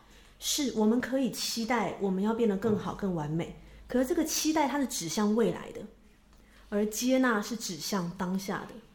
我们可以期待未来更好、更完美，这个期待指向未来，但我们也要接纳当下是什么样子，我们才有足够的信心，在这段关系里面，我们都会觉得自己是值值得被这个人喜欢，在关系里面有空间可以呼吸，而且那个那个城堡，我觉得才会足够稳固。这我觉得跟自我价值有很大的关系，我就不会去怀疑说你该不要喜欢男生了吧。或是我也不会开始怀疑，就是哎，可能我另一半有时候也会飞来飞去啊，会不会就跟别人就是什么听的滑一滑就就怎么样啦？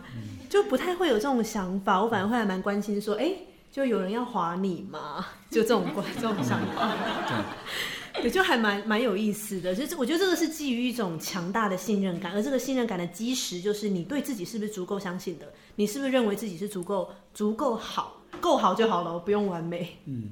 我前两天在看到微博上讲的一个，就是转发了一个研究，就是说，呃，男性越是痴迷于健身，他的自尊的脆弱性是越高的，他的这个 body image 就他的这个身体形象的问题也是越多的。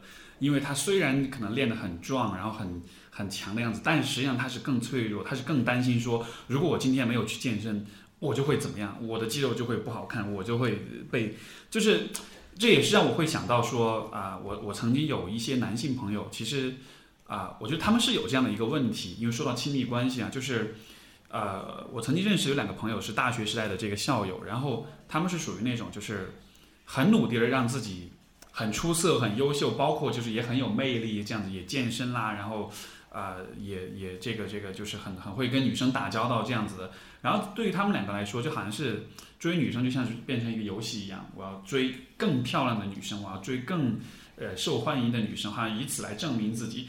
但是就是你就会看到说，他们两个其实就比如说其中一个朋友，就是因为他有跟我聊他的这个关系当中的这种问题，就是他。追到一个女生，这个女生可能非常受欢迎，然后甚至有时候他会打败其他的追求者，然后得到这个关系，然后一开始会很兴奋，会很激动，然后会跟这个女生就哇感情非常的好，但是可能隔不了很久以后，那个关系迅速的就会冷掉，然后他就会发现，在关系里非常的无聊，然后继而跟这个女生分手，然后，然后然后接下来他就会遇到一个更加，比如说在某个方面更加出色或者更受欢迎的人，然后就是不断的这个更加是加了滤镜。就是我觉得其实就是他主观上的一种，就是说他实际上在找的还是那个能让他有赢得竞争的那种、那种、那种点，你懂我意思吧？所以就很有趣，就是而且我觉得可能尤其在年轻男性上很常见这样一个状况，因为你始终还是处在呃一个竞争的心态当中，你对于亲密也不是那么的了解，但恰恰因为你不懂得怎么和你的伴侣建立亲密，所以你其实是更加脆弱的，而更加脆弱的话，你就需要不断的用更多的竞争来。就像那个健身的那种男人一样，要做不多更多的锻炼来来强化自己的肌肉，让自己感到强。但是这其实是一个没有尽头的一个循环。对啊，OK。你你刚才讲到这个的时候，我我可能我们换一个方向哈，就是说其实这种男性跟男性之间的竞争，它也会在损害那个男性跟男性之间的一种关系。那个这里那个很有趣，我连看《水浒传》都能看到绿帽子，就我眼睛可能已经绿了。那个就我很我我第一次看那个《水浒传》是，啊，我其实我是小学的五六年级的时候，那那个看了一个人民文人人人民文学出版社的一个那一篇，他的那个前言有一件很有趣的话，然后他那个主编我忘了叫什么名字，他提醒他就读者，你可能会发现，在中国的四大名著里面，除了《红楼梦》。里面所描写的女人之外，其他三部小说描写的女人都不像女人的。啊，你看《水浒传》里面，你记得哪个女人？像女人吗？像什么？其实就是个爷们儿。所以我们来分析一下他的一个场景，就是一群上山借结义的英雄好汉，英雄也就男性嘛。他们他们为什么那么忌讳在他们的群体当中出现一个很女人的女人？嗯。为什么？竞争，就是怕这种竞争会破坏他们的这种连接，所以我们是有这个意识的。所以就我们因为怕那男人之间，因为怕女人的出现带来男人和男人之间的竞争和不信任，背后捅一刀这种事情，对吧？啊，所以他们就会出现一个理想的场景，就是那些女人是不像女人的。好，那如果那些女人像女人的话，她会变成什么样呢？是不是像《红楼梦》一样会挑拨离间？OK，所以这两个刻板印象，我们就很有趣，就是在这样的男性跟男性竞争，我们又不想伤和气的情况底下，我们就需要那个女人懂得大体，会做事。好，但是私底下我们的那个自尊心都觉得，哎呀，我的女人要比他的女人更女人的话，我就厉害了，就是就就那个那个场景会非常的复杂，所以我们会把这些刻板这些东西套在里面，就这一个这个东西会到很多地方都有用。我记得，呃，其实你会看到所有那些男性密集的地方，啊，他们都很忌讳有些非常女人的女人出现的，啊，例如你是全全全办公室都是一些猛男，然后突然间来了一个助理是女的话，然后事情就有趣了，嗯，而且你说这个男性很密集的地方，我觉得好像是有两种可能性，一种是你所讲，就是会很忌讳女性出现；嗯另一种状况是我感觉在这样的氛围里，其实男性反而会为了强化他们之间那种友谊，反而会刻意的共同去贬低女性，去把女性脸谱化，就通过这种方式来，认就是确认说我们之间是没有竞争，我们是。我们是有共识的，我们是用同样的方式看问题的。对，而有的时候，甚至比如说某一个男性，他其实并不这么看女性，嗯，但是男人在一起就会喜欢，你知道，用一种很脸谱化、很性别歧视的方式去看这个看女性。对我刚刚听到这边，我会想到，好像这个竞争呢，它某方面也代表的是说，包含像健身嘛、竞争这些，其实代表的是，不管是男性或女性，那个自信好像是有条件的。我必须要赢得这个竞争，我有自信；我要把自己锻炼好，我有自信。而这在女性里面其实也会看到，我要再瘦一点，例如说。最近有些痴迷整容的人，我脸要再小一点啊，眼睛要再大一点，才是有自信的。而这样的，当自信是有条件的时候，我觉得会特别危险。就像刚刚两位老师都提到的，会不断的受到外界的评价入侵，其实就会被外面这个评价绑架了啊，然后不断的被影响。那包含像我前面有谈到，呃，女性的一个生涯困境，其实也跟这些所谓的绑架还蛮有关联的。诶，大家有转职的经验嘛？就在工作一个工作跳到另外一个工作的经验。我们在转职的过程是从一个工作跳到另一个工作嘛？就是你同时只会做一个工作。可是对于呃我们成长从小到大的历程，或对于女性来说，我们是从好女儿转职到好学生，转职到好的伴侣、好太太、好的母亲。而且这最恐怖的一件事情就是，当你到某个年龄段的时候，这些角色会同时出现。有一点像你在转职，是一份工作转到另一份工作，而女性的转职是从一份工作转到同时做两份哦，再同时做三份。大家都没有觉得很奇怪吗？就是为什么你要同时做好四份 full time 的工作呢？然后还要觉得说我好像做的不够好，我要做的更好，我才是有自信的。然后同时在受到可能男性啊竞争这些影响，就会让每每一个人都有点搞不清楚状况。而在这个角色之间，我我们有没有意识到，他是需要去平衡、需要去做选择的？我们时间精力有限的情况下，你同时身兼这么多份工作，你必然要做出时间跟精力的选择，不然你就会继续陷入啊，我做不好母亲，我做不好女儿，我做不好伴侣，这个比较竞争的情况，就会让自己越来越没有自我价值。你你说到这个，就是比如说一个人，比如一个女性身兼数职的这个状况，你觉得这个现象会和她自己的那个竞争心理也会有关系吗？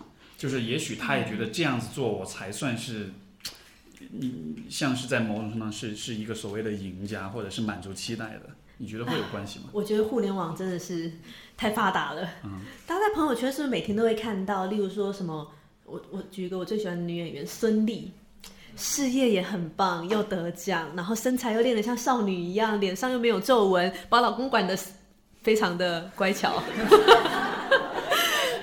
夫妻关系良好，然后跟小孩关系也很好，完美女性。然后最后那个文章最后就会说，自律的女性有多可怕？你不自律，你就会怎样？好像我们每一个人都应该要自律啊！你自律，你就可以变孙俪。然后你再看看自己的生活，看自己的老公，看自己的小孩，一地鸡毛，再看自己的身材。对，我觉得这就是一种比较，他可能他可能背后他其实是一种竞争，但跟男性面临的状况很像。当我们不断不断在比较的时候，落差感就会带来非常负面的影响。前段时间我刚好在做这个跟落差有关的研究嘛，就会发现其实在中国社会里面。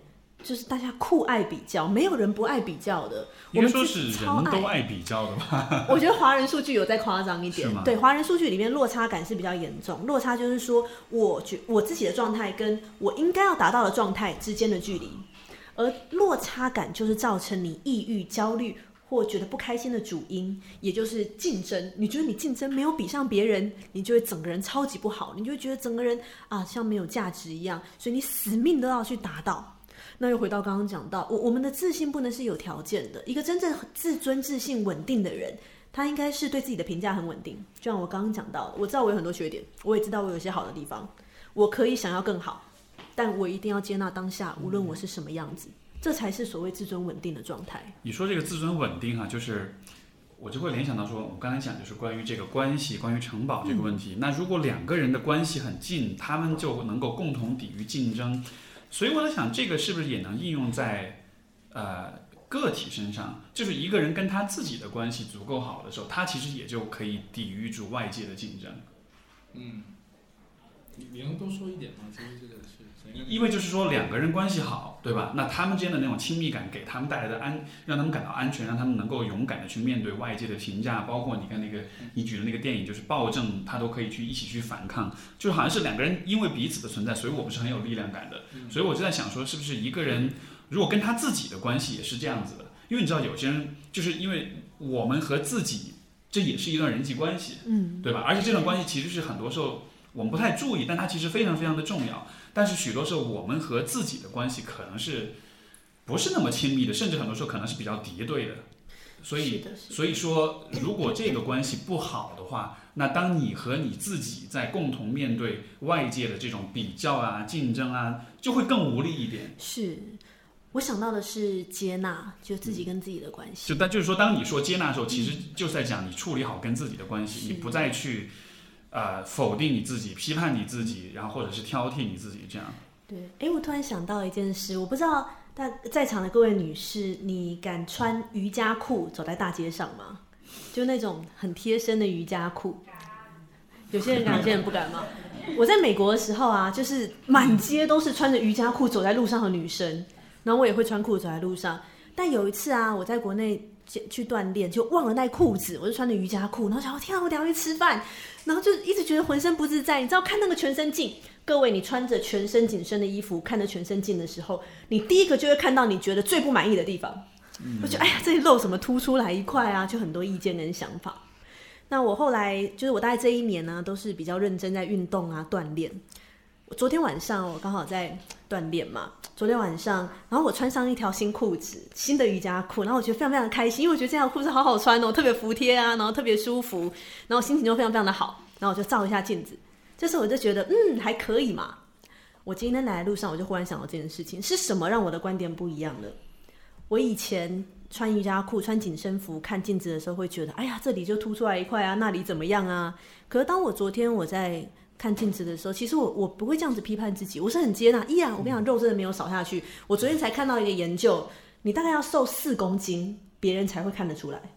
我没有瘦四公斤，所以我真的没有太大的改变。那个差别是我为我自己的身体付出努力了，我对我的外在付出努力，而我去接纳自己的这个状态，无论它肉多肉少，它就在那里。我我很喜欢这样子的自己，而内在也是。如果我可以对我的外在、对我的内在都付出努力，我就会喜欢这样的自己。我也可以去接纳，无论它是好是坏。你说这个，我有个类似的经验，就是我我从小这个有这个身体形象的问题啊，就觉得因为小时候胖过一段时间，所以特别我也是，呃对哦，我有见过照片，对？对，我以前又我知道你在胖说什么，又胖又黑，真的 很黑。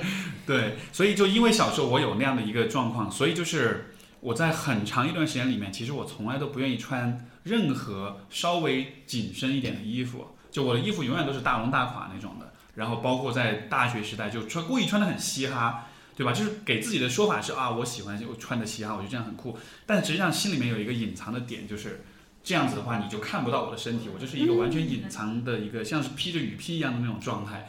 然后，但是就这个点是怎么改变？就是有一次我忘了是什么原因，反正就是我去去去试一个衣服，那衣服就比较紧身，然后我穿上了之后，我就觉得哎，其实挺好看的呀，没有觉得很难看嘛。然后从那之后，就因为有那一次经经验之后，后面我就完全不介意穿稍微贴身一点的衣服了，甚至我会觉得哎，这样子好像还蛮性感的那种感觉。对，然后我从这个当中想到了一个点，就是说，可能你对自己很否定的时候。你就会永远的盯着那些不满意的点，就像比如说你看到你穿到很紧身瑜伽裤，你就永远是看啊，我这里不喜欢，那里不喜欢。但是问题就在于，可能某些细节你的确没有让自己很满意，但是整体来说你可能是美的。但是因为你只看那个细节，所以整体的美你其实反而没有看见。所以当我那样子穿上那个衣服，这没有让我肚子显小，或者是没有让我有赘肉的地方就看不见，还是可以看见，但是整体的美感确确实是存在的。所以就好像是，呃，我们其实是得有一点去冒一点险，去做一点你不敢做的事情，然后你才能把你的视角从那个小小的瑕疵上移开，去看到整体来说，你其实是一个很棒的人。嗯，或者是说，我们有没有意识到？这个追求完美的心态本来就是不不太应该存在的，因为你会觉得说，OK，我只要再瘦一点就好了。可等你再瘦一点之后，你又会觉得我的脸要再小一点，脸小一点之后，你会觉得是不是要该开个眼头，眼睛要大一点？就当你就一直是用这种恐惧、害怕别人不喜欢你的心态去看待，像我前面讲到的，我们一直关注怎么被喜欢。如果你一直害怕别人不喜欢你，这个追求是永远没有停止，你永远没有办法觉得自己足够好看，你永远没有办法接纳你自己。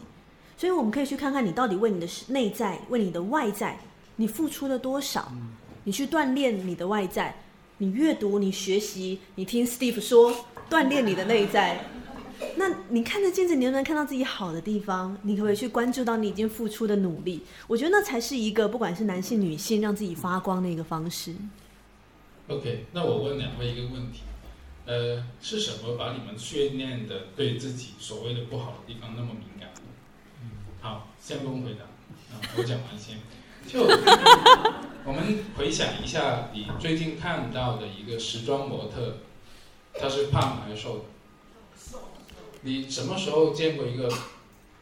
体态丰盈一点的时装模特，现现在也有，现在有些广告也有，但是很少，很少，就是很少。我忽然想一句话补充，就是 我刚不是说的，我觉得瑜伽裤很好穿吗？然后我就发朋友圈，结果那个品他们公司的品牌就问我说：“哎，卢老师，你要不要当我们的品牌大使？”我第一句话就回他说：“你见过这么胖的品牌大使吗？” 所以你看，就是呃，刚才 Steve 不是一开始问我啊，叙事治疗讲什么？叙事治疗讲的就是呃。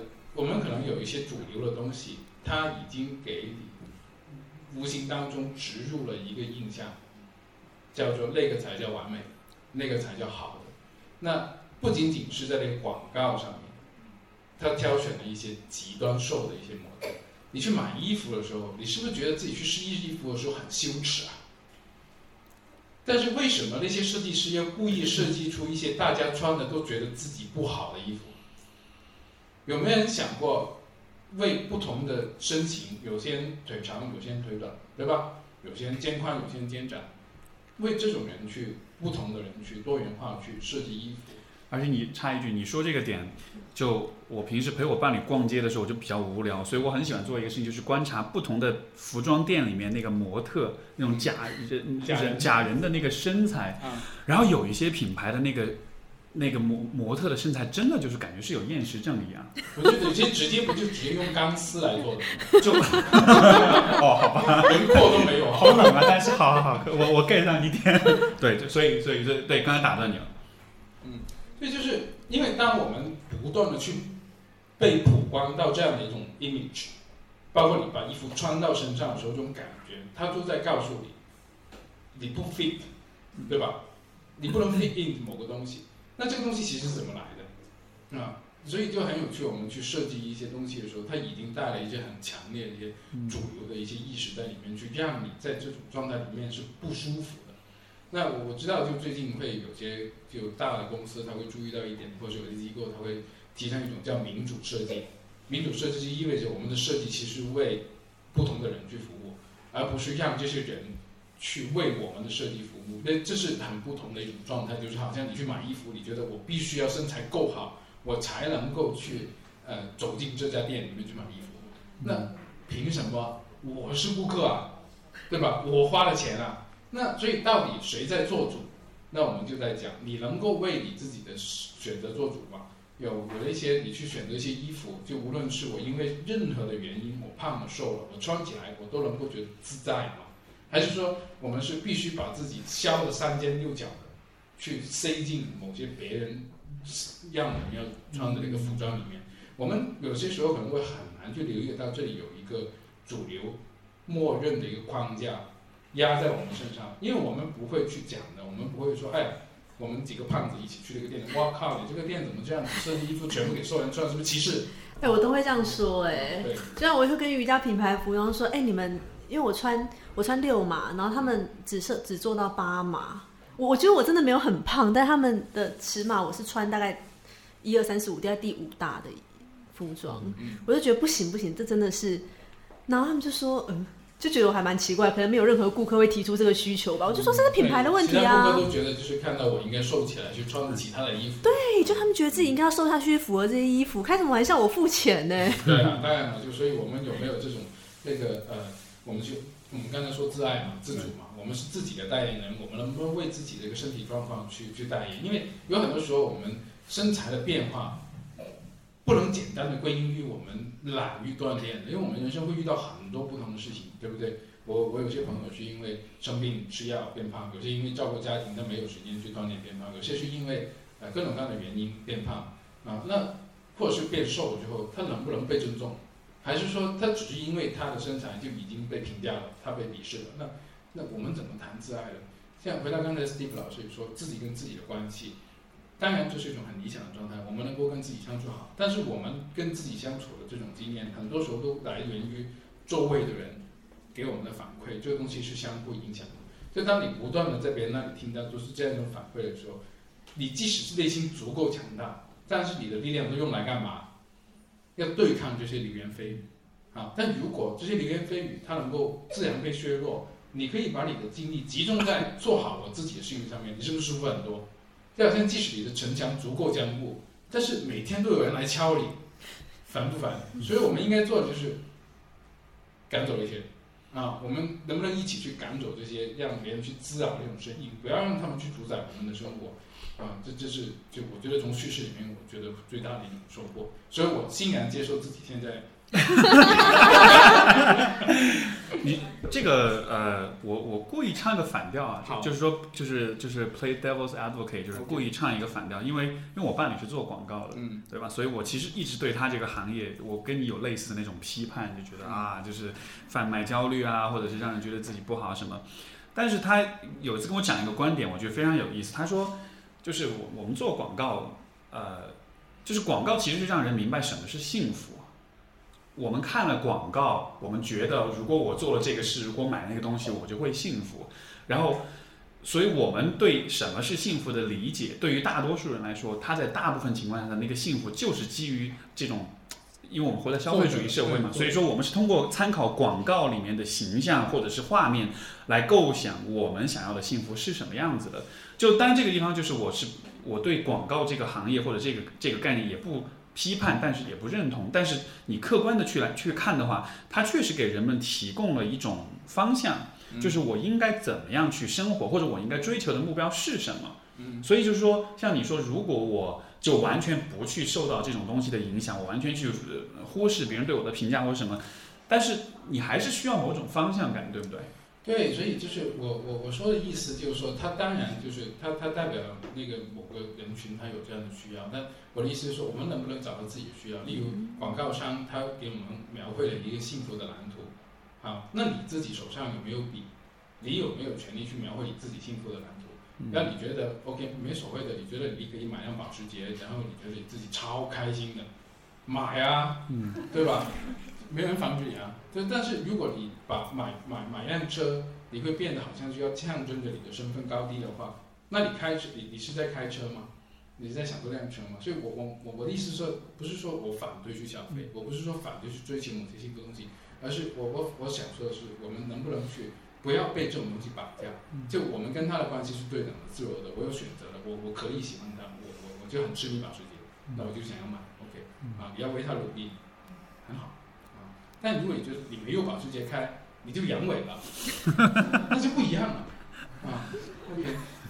我忽然想到，我之前做活动的时候会带一个简单的活动，大家可以回去自己玩玩看。就是你可以拿一张纸，或者是你跟你旁边的朋友，或跟家家人朋友一起玩，就是不断的问对方幸福是什么，或是你不断的写下来幸福是什么，一条一条一条一条列出来，完全很很随机的、很灵感，不要想太多的，可能会出现一些让你觉得很有意思的答案。持续一分钟，你可以想到多少？关于幸福的形容词、名词、动词，或者是任何的歌词、电影也好，对你来说什么是幸福？或对你来说什么是爱？我觉得啊，就是自信或自尊这件事情，其实建立在一种自由上面。当你觉得你你有自由，虽然想到自由，大家可能想到的是财务自由，好像我财务自由了，我就牛逼了。但事实上，我觉得自由是说你怎么去定义你自己，你怎么去定义你想要成为什么样子。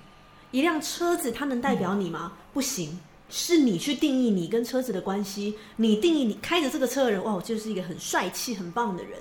所以我觉得能够定义自己的人，那才是一个自由的展现，才不会受到这些比较啊、评价之类的影响，或者是各种应该，你应该要怎么样？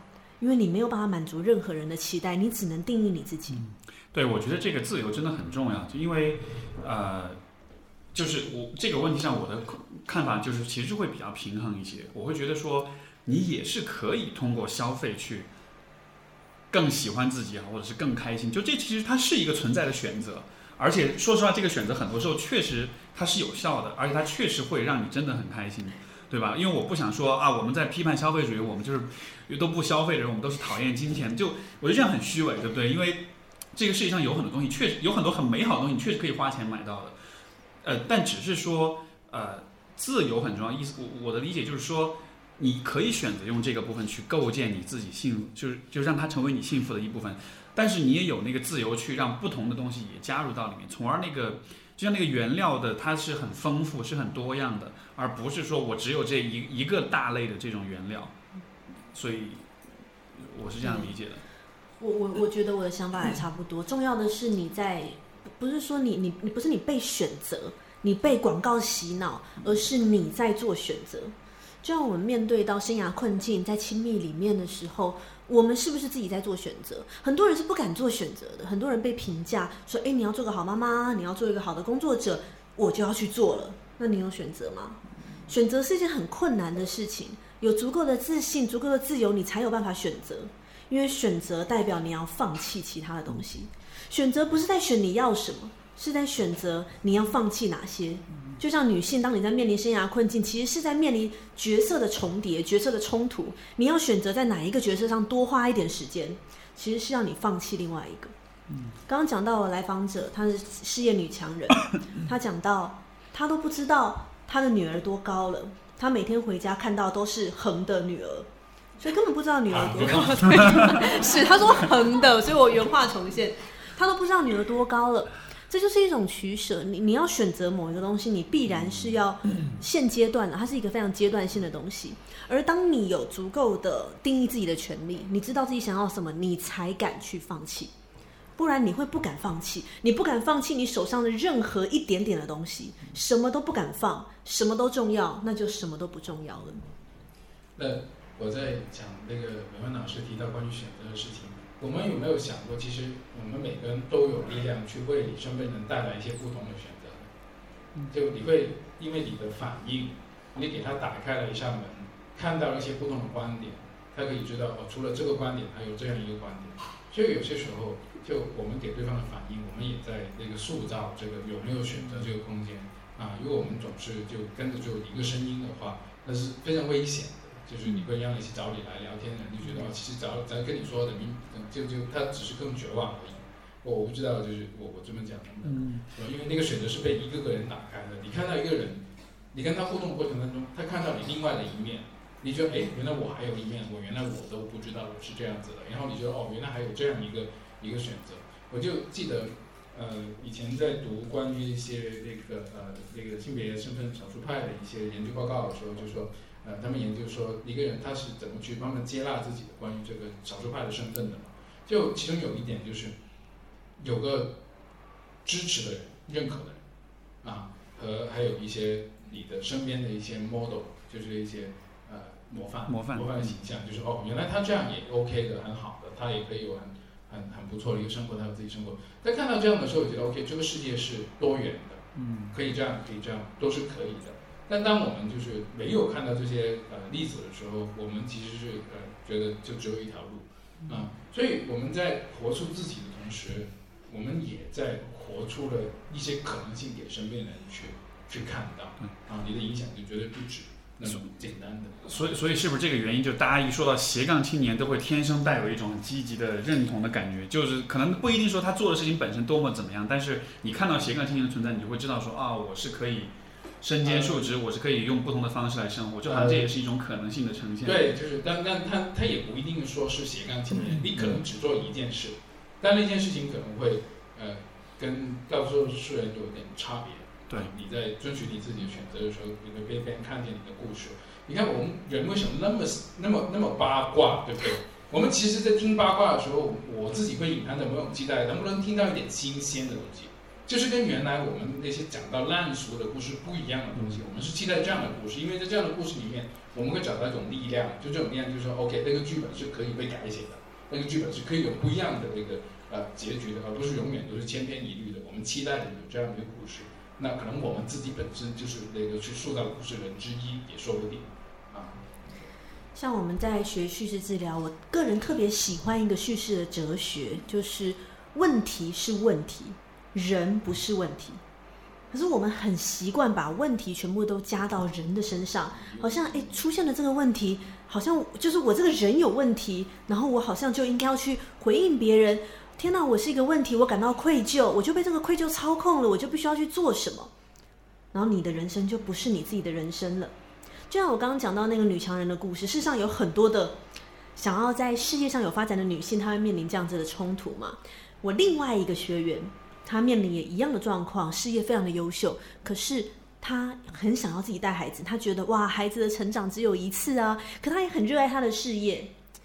我我们在选择这场有个误区，就我们会觉得一个是对的，一个是错的，好像我就要选对的那一个。事实上不是，两个选择都蛮对的。你是在选择你能承受放弃哪一个？所以对于这个来访者来说，这个学员来说，他就觉得好，那孩子的成长只有一次，我也不会再有二胎了。他就决定，他是一个 HRD，其实事业已经做得不错了。为什么有人笑了？在场有 HRD 吗？于是他就辞职去带孩子，第一个月就抑郁症。非常难受，他看到其他的同事又开始出差啊，又开始有很多光彩的生活，他非常非常的难受，就觉得自己怎么会这样，好像丧失了所有。可是这是他做的选择，就像对我来说，我想要做家庭主妇，我想要出来讲课，那是我的选择。选择的背后是承担责任，他必须要承担。然后呢，因为我在教上那个职职业生涯培训嘛，然后就出现在我们的培训上面。他本来是想说要帮孩子。可以做一些孩子的职业规划，虽然他孩子才七岁，我不知道为什么七岁的孩子需要做职业规划。总之，他就觉得他要当一个非常优秀的妈妈，所以就来上了职业生涯规划的培训，要帮他的孩子做。来上他突然发现，首先他是一个 HRD，所以他本身是有很多企业经验的。上他忽然发现，刚刚讲到刚斜杠的话题，他其实可以边带娃，边做一些 职业咨询，或偶尔出去讲课。那后来他确实也这么做了，我也很鼓励他这么做，因为这代表他的选择。无论这条路最后会不会成，他会不会可以边带娃边工作，或发展出事业第二春，不知道。但至少他正在做选择，他至少他在做某一件事情，他感觉到啊，我的人生是还有选择权的，我可以为自己做些什么。那后来这个学员呢，他也参与了一些什么什么助教啊，然后讲课啊，开始偶尔有一些零星的工作，当然可能收入不能跟他以前比。他重新找到自己了，然后他也知道说好，那我现在这是我做的选择。我虽然放弃了某一条路，但我现在积极努力的去开拓另外一条路。那他的自信重新被建立起来，因为当他还没有开始去尝试一些呃斜杠的工作的时候，他就很容易被讲，哎呦，在家带娃很危险哎。哎呀，是老公出轨怎么办？然后没有经济实力，又开始讲一堆有的没有，又受影响嘛。所以你不管做什么选择，都有很多受影响的。你有没有办法在你选择之后，你承担了这个选择的后果之后，为自己去做一点什么？为自己去开创任何一点点可能性？那结果虽然我们不知道，但过程你的整个自尊跟自信水平是完全不一样的。嗯，其实就是说，任何一个选择，你关上一扇门，又会打开一扇窗，就是其实是有不同的可能性，你只是没法预见。然后。呃，因为你刚才说到那个你的那个案例，让我想到你前面提到那个电影《八二年生的金智英》，就是我觉得也是很典型的一个状况。但是在他那个电影里面，你就可以想象，在那种氛围里，他是有很强的性别歧视在那儿。所以其实最后幸亏是他家人，她老公支持她，所以她允许了她，就最终还是能够迈出那一步。但是可能在有些家庭，在有些环境里，你你就是得不到这个自由，你就是得一直做家庭主妇做下去，就有点像是本来做家庭主妇这个选择是。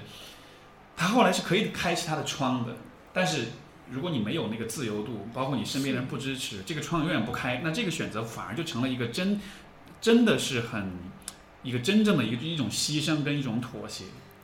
我常常会说啊，就是我也会想要讨好别人，我也会想要付出，不是说讨好跟付出是不好的。那我当然也会想要去呃减少自己的某些权益，为我喜欢的人多做一些什么嘛。那我就会常说，如果你觉得牺牲，那就不要给。你可以讨好别人，但是那个讨好是在你能够做好自己，你自己是爱自己的情况下，你去讨好别人，而不是说我只把别人放在我的前面，我要牺牲，而这个牺牲最后都会反噬掉你自己。你说起牺牲这件事，我会想到一些场景，很有趣，呃。我们刚才说一些好的关系，他们是怎么为对方打开一扇窗，对吧？而是我们不是说把你的可能性关上，牵制到你某个程度里面。然后我我我在工作的时候，我会跟一些伴侣去谈论，就是说啊，你们是你你是你们是怎么成全对方的？然后有些人会对这个“成全”这个字很愤怒，他觉得我凭什么成全他？对，我问他啊，你你你为什么那么愤怒？就是说他那那成全他不就牺牲我自己吗？在座你们认同吗？是不是成全对方一定牺牲自己？但我们怎么去理解关于成全这个词？就一个人他活在这个世界上，他会有他自己一些追求。你你你你无论谁，你会有追自己追求。那你在挑选你的伴侣的时候，你会跟他去谈论你的人生追求吗？你们能够成为一个好的伙伴，一起去把这幅画给描绘出来，然后一起去把它做出来吗？还是说不是的？他已经带了一个剧本来了，他只是来跳鱼演员。或者是调男主角啊，你要按照他写下来一个东西去演的。如果不是这样的话呢，他就觉得你不是一个好老公，或者你不是一个好老婆。就我们在在尝试去建立这种关系的时候，我们有这个选择去，我们去去去做一个即兴的一个表演。我跟我的伴侣一起去创造一个属于我们自己的剧本啊，可能是个肥皂剧，不断演下去，演一千两百，演一千两千集啊，那可能是怎么样？就是保留这样的一种权利。啊，保留一种权利，就不是那么快的去跟那个非常传统的一个剧本去投降，去放弃自己可能性。啊，这样子我觉得，呃，是我们需要给自己一点点的一个空间的。啊，你说的那个成全是不是妥协？我觉得这个答案真的是取决于你们俩关系怎么样。对，就是如果两个人关系不是很好的话，那就是一种妥协。就就而如果是就是如果两个人关系好的话。那就是一种心甘情愿的妥协，其实就完全就还是妥协，甚至有些时候都不是妥协，因为那个前条件就是我要做好我的东西，就必须我的伴侣去牺牲，这个不一定存在，有很多时候甚至不是的，有很多时候甚至是你跟他可以一起把这件事情变得更好，但如果还是处着那种此消彼长，啊，要你去做某件事情，我就不能做某件事情的状况底下的话，其实这是对大家是不好的。为什么会会在关系里面觉得被被绑架，就是这个原因。啊，所以那个议题有没有被放到重要的位置？就是我们去创作一个属于我们的家庭剧，啊，我们的那个爱情剧，啊，是属于我们的，啊，而不是带着一个剧本去固定的那个以权威的姿态去挑选那个男主角和女主角。我忽然想到，最近在美国啊，有个蛮流行的关于职涯跟性别的议题，呃，那个名词叫做双轨职涯，就在谈说，通常。有比较好的工作表现的夫妻，或者是有高学历的夫妻，他们如果要两个人都发展属于自己最好的职涯，很难在同一个城市，尤其美国又不像在国内就是非常非常集中，就北上广深，或者甚至有些人北京、上海，选择其实是很少的。那他们就会发现说，哎，那到底谁要配合谁？现在有个很很有趣的讨论，包含像哈佛商学院都在讨论，就是说，那有没有可能，那我们就一人一个城市啊？例如说，我个人其实就是选择双轨之牙的方式，我跟我的伴侣就是长期不在一个城市，那我们会找到一些其他的方式去平衡。那这时候就比较不会有刚刚讲到的，就是说牺牲啊、妥协，可完全取决于你们想要怎么做。但这也是一个选项啦，但是就是一个比较新的选项。然后这个接下来我再又又再唱一个反调给两位啊，就是说或者说提一个不同的角度，就是因为你看我们今天一直在讲，就是从一开始讲到关于竞争和亲密，然后就好像我觉得整个讨论是对于竞争这件事情相对来说是有点也是有点批判的。对吧？就我们会，我我我是有这样一种印象。那么，因为你看我在做我那个 Manly 那个节目，我们也有一集也是在讨论竞争的问题。然后其实当中我们有谈到说，就竞争也是也是有它的价值所在。而且其实我们是应该鼓励人们，就是更敢于去直面竞争的。就是因为你看我们今天开始讲的是，就比如亲密关系里，比如说如果男方太重注重竞争，那么女方更多的看的是情感，这样子两个人就不在一个频道上。然后我们两个对于关系的期待。就好像说下来，竞争就是一个比较偏男性的、比较偏男权的、比较片面的，就是是好像是有这么一个态度在里面。所以我不知道站在你们俩的角度，你们怎么看待竞争这件事情？你们觉得它除了有可能会影响亲密或者会此消彼长亲密以外，它本身来说，那你觉得它有价值吗？我我我觉得竞争这个，我觉得你刚才讲竞争是不太一样的。就是刚刚我们讲到那个竞争是。男人或者是在竞争的人没有意识到自己在竞争。当你没有意识到自己在竞争，而这些竞争的负面影响影响到我自己，影响到关系，我觉得这是不好的。可是如果我们知道有一些不合了，有一些需要直面讨论，有一些需要激烈的良性沟通的事情，那我们来沟通，我们来讨论，我们来竞争，我觉得这是可以的。这差别是你有没有让他浮到意识层面，有没有两个人都愿意坦诚的说出来。刚刚你们一开始在讨论竞争的时候，就像我前面说的，这其实是一个很脆弱的事情。你们把你们的脆弱跟在场这么多的朋友分享，还有跟博客分享，这本身不是一个正常直男会做的事情。我我没说错吧？这不是。我们我们刚才什么时候脆弱了？就是去谈这个男性的一个底层、很底层的东西。可一般时候，我们受到这些东西影响的时候，我们没有，我们根本不愿意去承认这个部分。我们不愿意承认，哎呀，我觉得自尊受损，哎呀，我在竞争，哎呀，我不舒服了。我们只会觉得说，你为什么不做一个好妈妈？你为什么？我那个反应是不一样的。我觉得这个这样子是不好的。那好的竞争就是说。这个竞争可以让我们有一个很良性的成长。例如说，在伴侣关系里面，其实也有竞争啊。在伴侣关系里面，哎，现在不是很流行势均力敌的关系，两个人各自优秀，我们再来看这个缘分跟世界安排如何嘛。而这个竞争就是怎么样让这个竞争是让个人可以成长的，然后让两个人的关系可以更亲密的。其实我觉得这就是一个好的关系。呃。那个我我同意 Steve 说的，竞争它是一个很好的东西，然后它会让我们会去进步。但有些时候，我我们其实今天我我的观点是，我们要把它放到一个恰当的场合里面去去竞争。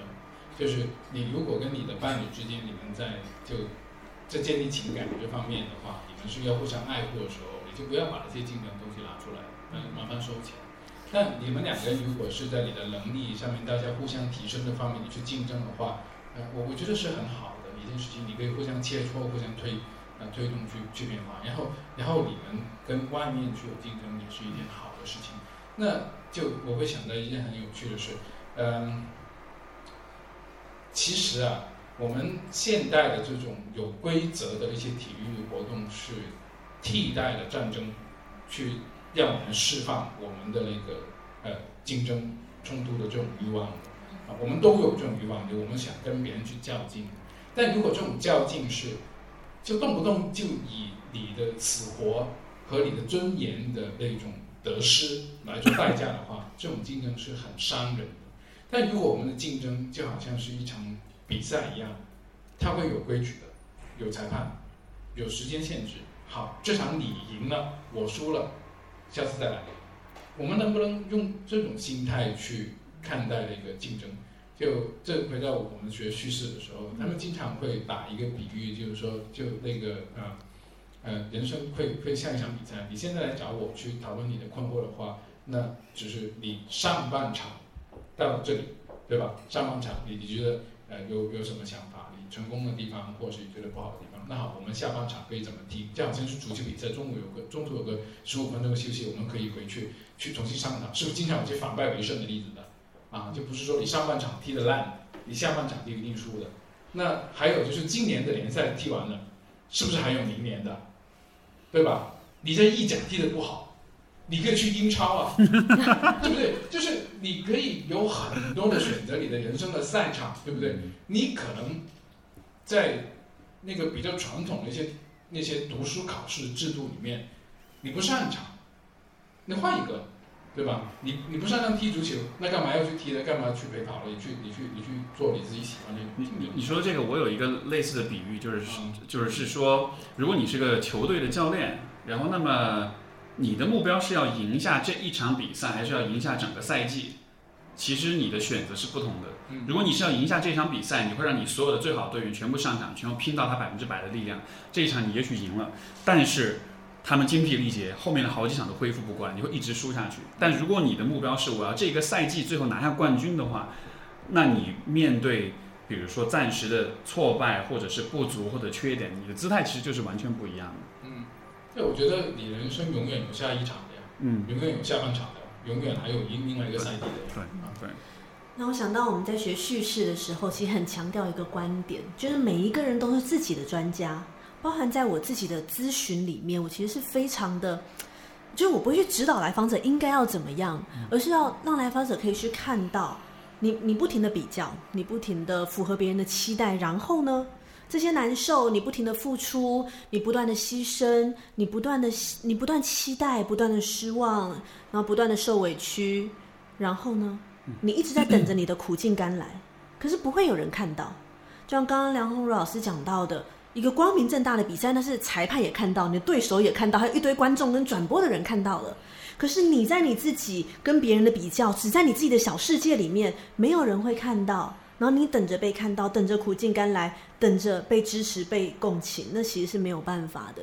有没有办法说出来？有没有办法跟你的亲密的对象让他理解，或者是有没有办法一起去一起构建你们的城堡跟你们的城墙？这是我觉得比较重要的。所以在咨询所以在咨询里面，我会觉得我我们的工作是这样，所有的来访者是他自己问题的专家，我们是陪伴来访者去了解，陪伴来访者去构建那个城堡的。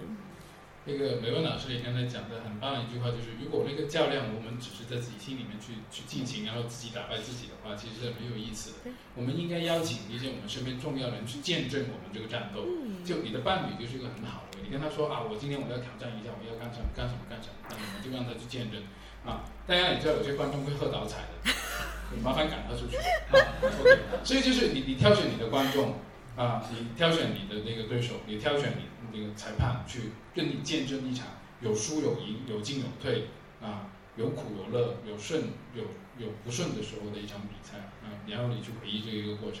啊，累积一些成功的经验，让你更成功。